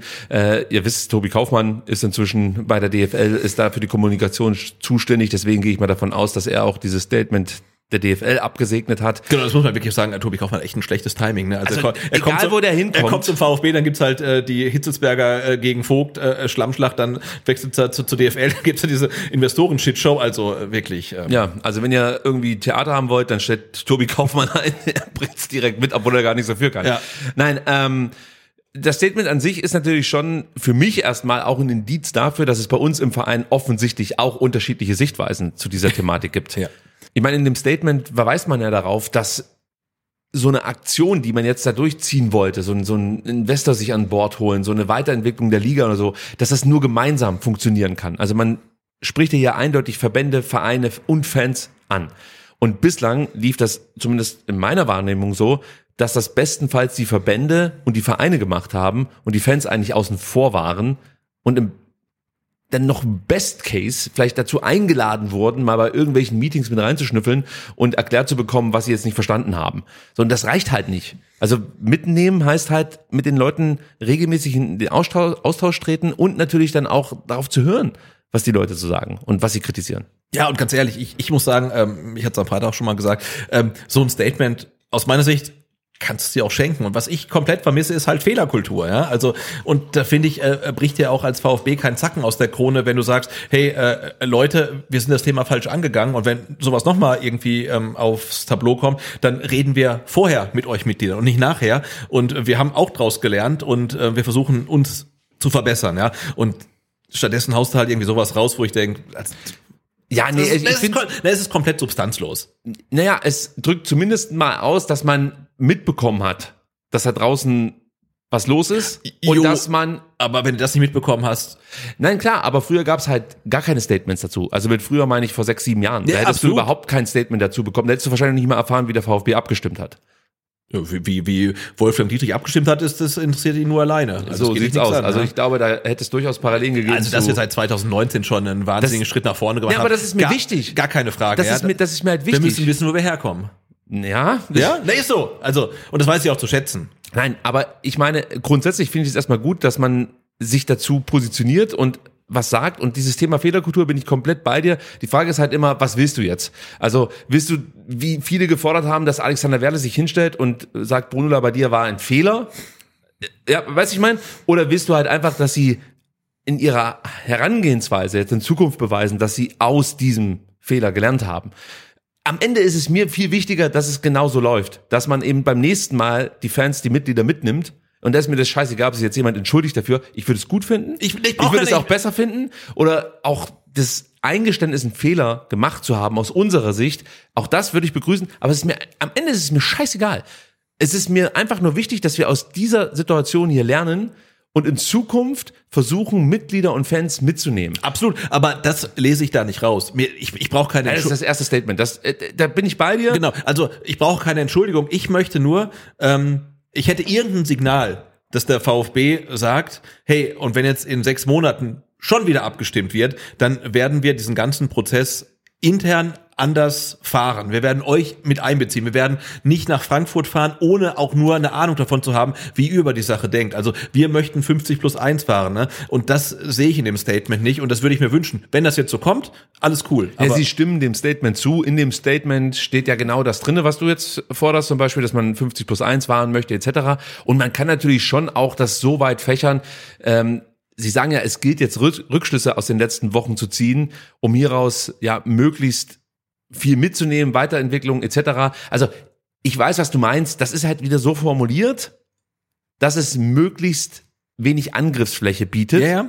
Und letztlich glaube ich aber schon, dass ein normal denkender Mensch versteht, dass auch bei den Vereinen klar geworden ist, dass es so nicht funktioniert. Genau, was ich nur sage, ich- finde, man hätte sich das Statement ähm, heute einfach sparen können. Lass das DFL-Statement stehen, warten ein paar Tage, warten ein paar Wochen und äh, sag uns dann, was man denn konkret an dieser Situation ändern möchte. Aber du kannst auch raushauen, ich, bin jetzt kein Fan davon. Warten ein paar Jahre wäre mir lieber. Ich habe nämlich keinen Bock mehr auf dieses Thema, muss ich ganz ehrlich sagen. Ich habe die letzten Monate mich die ganze Zeit mit diesem Scheiß rum Ja. ärgern müssen, habe einfach nie verstanden, wo die DFL mit dem ganzen Käse hin möchte. Mir konnte es auch nie jemand irgendwie erklären. Ja, dann wird da ein riesen Bohai gemacht und wird so getan, als ob man dafür kämpfen müsse. Und ja, der Kind, der hat, das weiß doch keiner, wie der abgestimmt hat und was weiß ich. Wir verarschen uns hier wochenlang einfach gegenseitig. Ja, ja. ja und jetzt sitzen wir da und hören auf einmal, oh nö, dann machen wir es doch nicht mehr. Jetzt überleg dir mal, im Mai wurde zum ersten Mal abgestimmt. Da geben irgendwelche Private Equity Unternehmen, die pitchen drum. Die ganzen ähm, ähm, Vertreter der Clubs, die fliegen wahrscheinlich nach Frankfurt, treffen sich da. Dann im Dezember nochmal dies, das. Also wie viel Energie, Zeit, Kohle, Ressourcen, Nerven. ver, ver, Nerven äh, verbrannt wurden, damit jetzt das DFL-Präsidium sagt, oh nee, wir lassen es halt doch.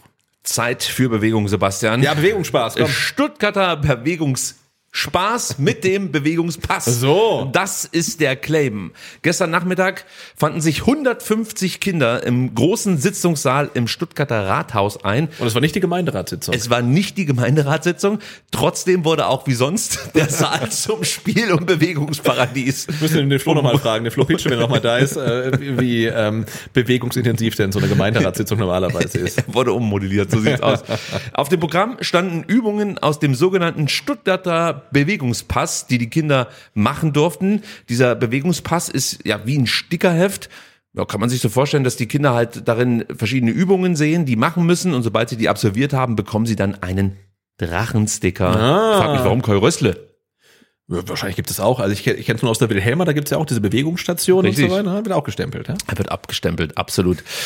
Ja, das Programm, ähm, das seit dem Jahr 2012 läuft und an dem mittlerweile 423 Kitas teilnehmen, soll die Bewegung bei Kindern fördern. Wichtiges Thema. Ich erinnere mich Absolut. äh, als äh, Thomas Krücken hier bei dir war. Ne? Wir müssen die Kinder in die Bewegung bekommen und äh, das ist tatsächlich so. Also sonst. Und das äh, ist die Verbindung. Darum erzählen wir euch das, weil der VfB diese Aktion aktiv unterstützt. Pascal Stenzel und Fritzle waren nämlich auch vor Ort und animierten die Kids unter anderem, also zur Bewegung, das ist das eine, aber auch zum Fangesang. Oh. Ja, der VfB wurde geehrt und die Kinder intonierten diverse VfB äh, Fangesänge. Oh. Stelle ich mir großartig vor. ja, ich habe nur das Gruppenbild gesehen und eins äh, von den Kiddies tatsächlich mit einem goldenen äh, ENBW VfB-Trikot.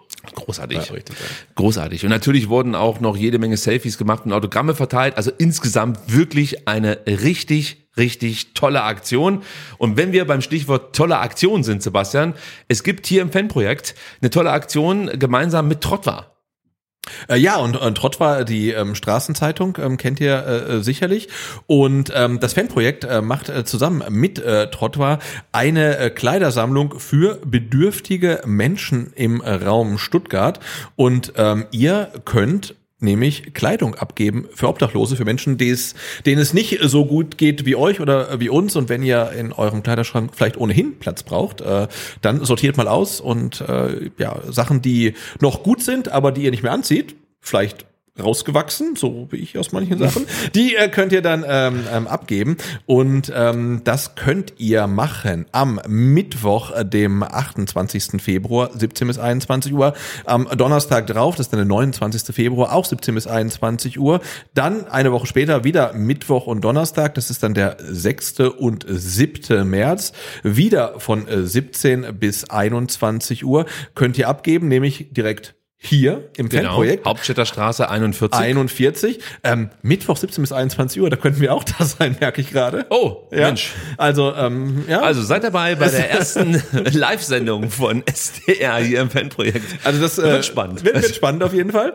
Ähm, und ähm, ihr könnt äh, auch äh, beim Heimspiel des VfB gegen Union Berlin von 17 bis 20 Uhr auf dem Parkplatz P9 neben der Mercedesstraße noch ähm, äh, Kleidung abgeben. Genauere Instruktionen stehen hier nicht, aber ich glaube, es wäre vielleicht ganz gut, wenn ihr das schon in irgendeiner Mülltüte oder in einem ähnlichen Behältnis dann äh, vielleicht verstaut habt. Wir springen noch mal kurz zurück zur Vereinspolitik, Sebastian. Der VfB Stuttgart hat 90.000 Mitglieder. Die reichen uns aber nicht. Wir wollen 100.000 Mitglieder. Und dafür hat sich der VfB eine Aktion einfallen lassen mit dem Namen VfB im Ländle. Und da ich weiß, dass du ja einfach jemand bist, ein, ich würde sagen, ein Regionalkonnoisseur, kannst du mal erklären, was es mit der Aktion VfB im Ländle auf sich hat? Genau. Also der, der VfB weiß jetzt noch nicht ähm, so ganz genau, ähm, wie er seine Mitglieder mit einbinden möchte in wichtige Entscheidungen, aber er weiß, er möchte mehr Mitglieder haben und das ist auch komplett legitim, denn die Mitgliedsbeiträge finanzieren den e.V. ein Stück weit und äh, insofern äh, ja kann ich das durchaus verstehen, dass man aus den 90.000, die man jetzt jüngst äh, vermeldet hatte, 100.000 machen möchte. Also der VfB ähm, ist damit auch ähm, Top 8 der mitgliederstärksten Fußballvereine Deutschlands und in Baden-Württemberg natürlich der größte Verein überhaupt. Mit Abstand. Und mit Abstand. Also, ich meine, Freiburg hat auch 63.000. Ne? Das ist schon massiv, würde ich sagen. Es ist schon eine Menge, aber wahrscheinlich liegt es auch daran, dass man Mitglied sein muss, um überhaupt noch an Karten zu kommen. Äh, gut möglich. Andererseits, der KSC hat nur 14.500, was ich extrem das kann- wenig finde. Finde ich extrem viel, ganz ehrlich. Na, ich Also finde es extrem wenig, wenn man bedenkt, dass Hoffenheim 11.000 hat. Also, Das ist erschütternd. ja, das ist wirklich erschütternd. Na, auf jeden Fall. Ähm, also der VfB. 11.000. Ja. Was stimmt mit diesen Menschen Ich nicht? weiß auch nicht. Also wahrscheinlich hat Dietmar Hopp 10.000 Mitgliedschaften abgeschlossen. Das kann gut sein.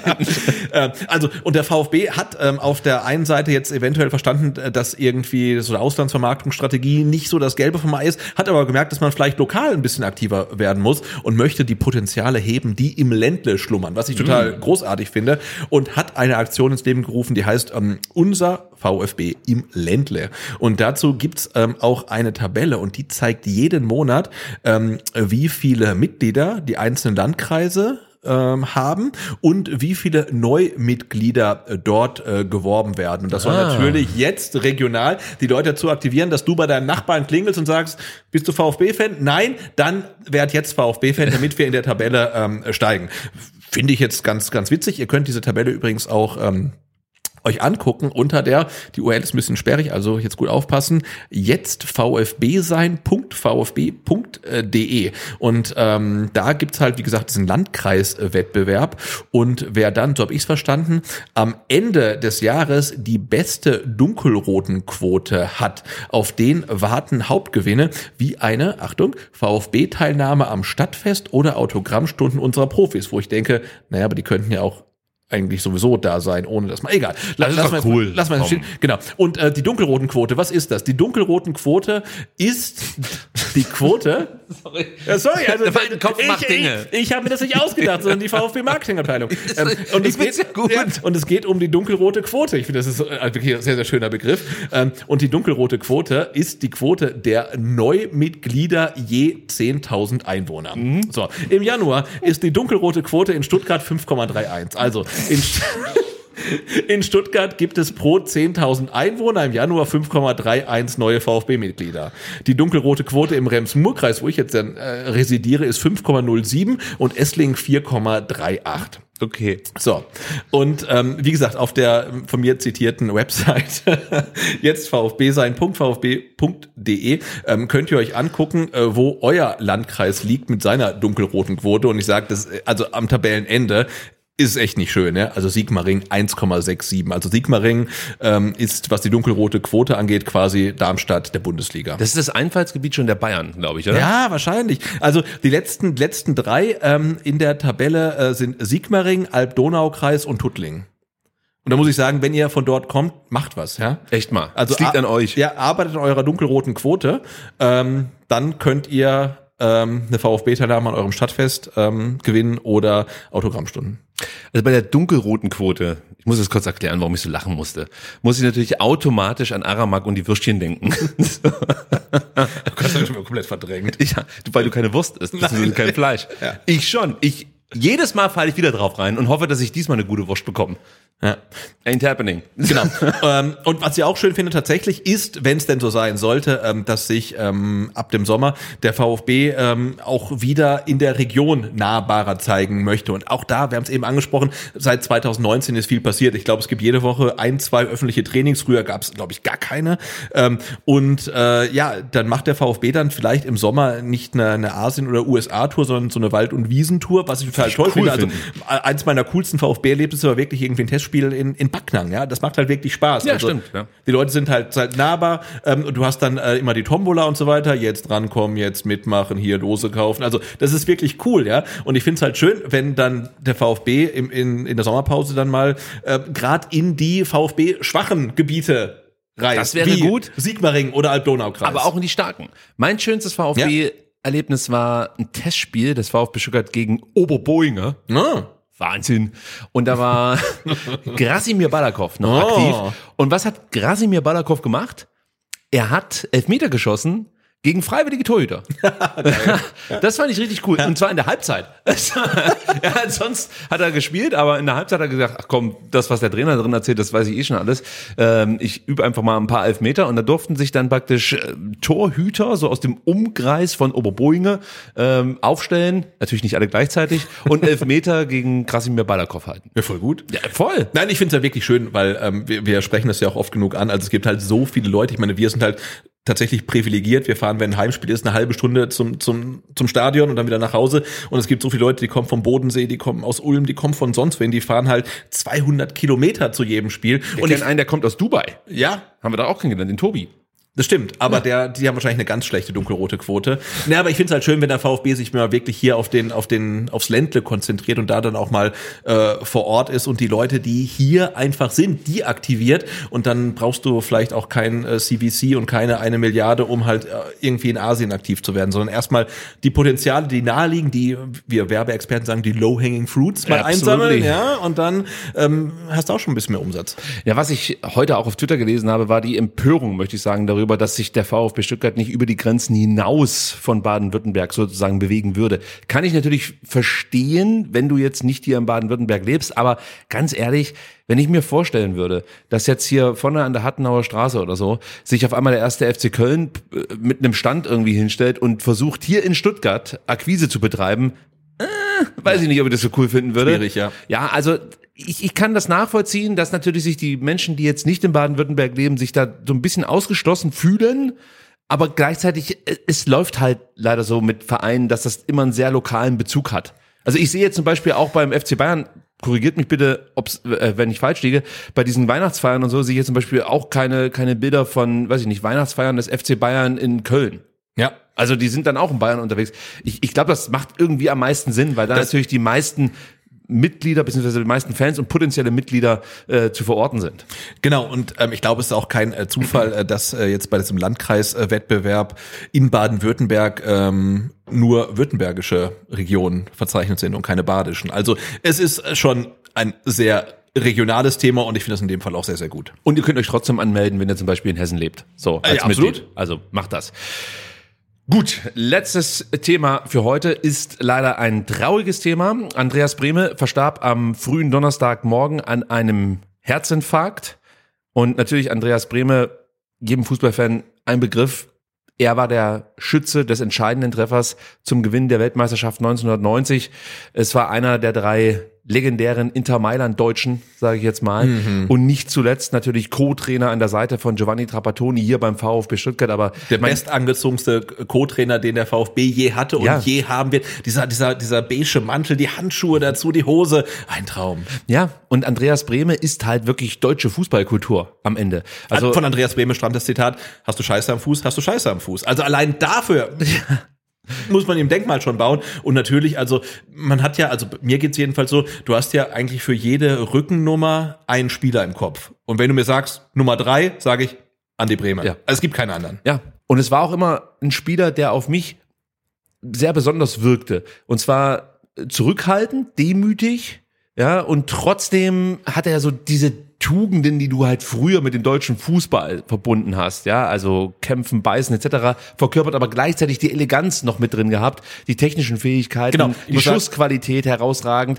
tolle Pässe gespielt. Es war einfach ein Spieler, der mich auf so vielen Ebenen abgeholt hat, Absolut. ja, und den ich wirklich bewundert habe und tatsächlich auch ein bisschen stolz war, als er plötzlich 2005 Co-Trainer beim VfB Stuttgart wurde. Ja, absolut. Und äh, tatsächlich habe ich, glaube ich, den Begriff Beidfüßigkeit anhand von Andi Brehme kennengelernt, weil ich dachte, entweder schießt man mit links oder mit rechts und dann kam halt Andi Brehme und okay, der kann rechts wie links halt. Ja. Ne? Also der war der Prototyp eines beidfüßigen Fußballspielers und ja, der hat dann irgendwie alles mitgebracht. Der konnte flanken, der konnte schießen, der ist hatte eine gute Laufleistung. Also der war einfach ein und dann zu noch sympathisch. Ja. Ähm, also für mich so der der Prototyp eines äh, guten Linksverteidigers. Das muss man wirklich mal sagen. Und er ist jetzt im Alter von 63 Jahren verstorben. Natürlich viel zu früh. Ja. Viel zu früh und auch total überraschend. Also damit konnte halt einfach wirklich niemand rechnen. Und wir sprechen an dieser Stelle den Hinterbliebenen unser Beileid aus. Gut, Sebastian. Das war mal wieder eine sehr ergiebige Ausgabe. Oh ja. Sie wäre noch länger geworden, wenn wir das DFL-Thema so umfänglich bearbeitet hätten, wie wir es eigentlich heute vorhatten. Ja, danke Aki Watzke. Danke, Aki. Aber ich sag's mal so, ich lösche dieses Segment nicht aus meinen Vorbereitungen. Wann Es- glaubst du, dass die DFL wieder bei den Investor abstimmt? Noch in diesem Jahr? Oder? Ja, ja. Noch, also ich weiß nicht, ob es ein Investor ist, aber es wird uns noch was Neues präsentiert werden. Ja, auf jeden Fall. Ja, davon gehe ich aus. Nächste Woche, Sebastian, sprechen wir hier über den sensationellen Sieg des VfB Stuttgart gegen den ersten FC Köln. Du hast gesagt, zwei Tore Vorsprung. Minimum. Ich sag endlich mal zu null. Ich nehme Okay. das, drei- ich nehme das 3-0 wieder wie im letzten Also Jahr. dann nehmen wir das 3-0, ist hiermit eingeloggt. Und wir verraten euch, was ihr tun müsst, um in Wolfsburg, wenn ihr denn nach Wolfsburg fahrt, auch euren VfB-Schal mit reinschmuggeln zu können. Denn ich habe mir sagen lassen, dieses Stadion wird mal wieder geowned von VfB-Fans. In diesem Sinne seid ihr nächste Woche mit dabei, wenn es heißt VfB SDR hier auf eurem Lieblingskanal, nämlich YouTube. Bis dann, ciao. Ciao.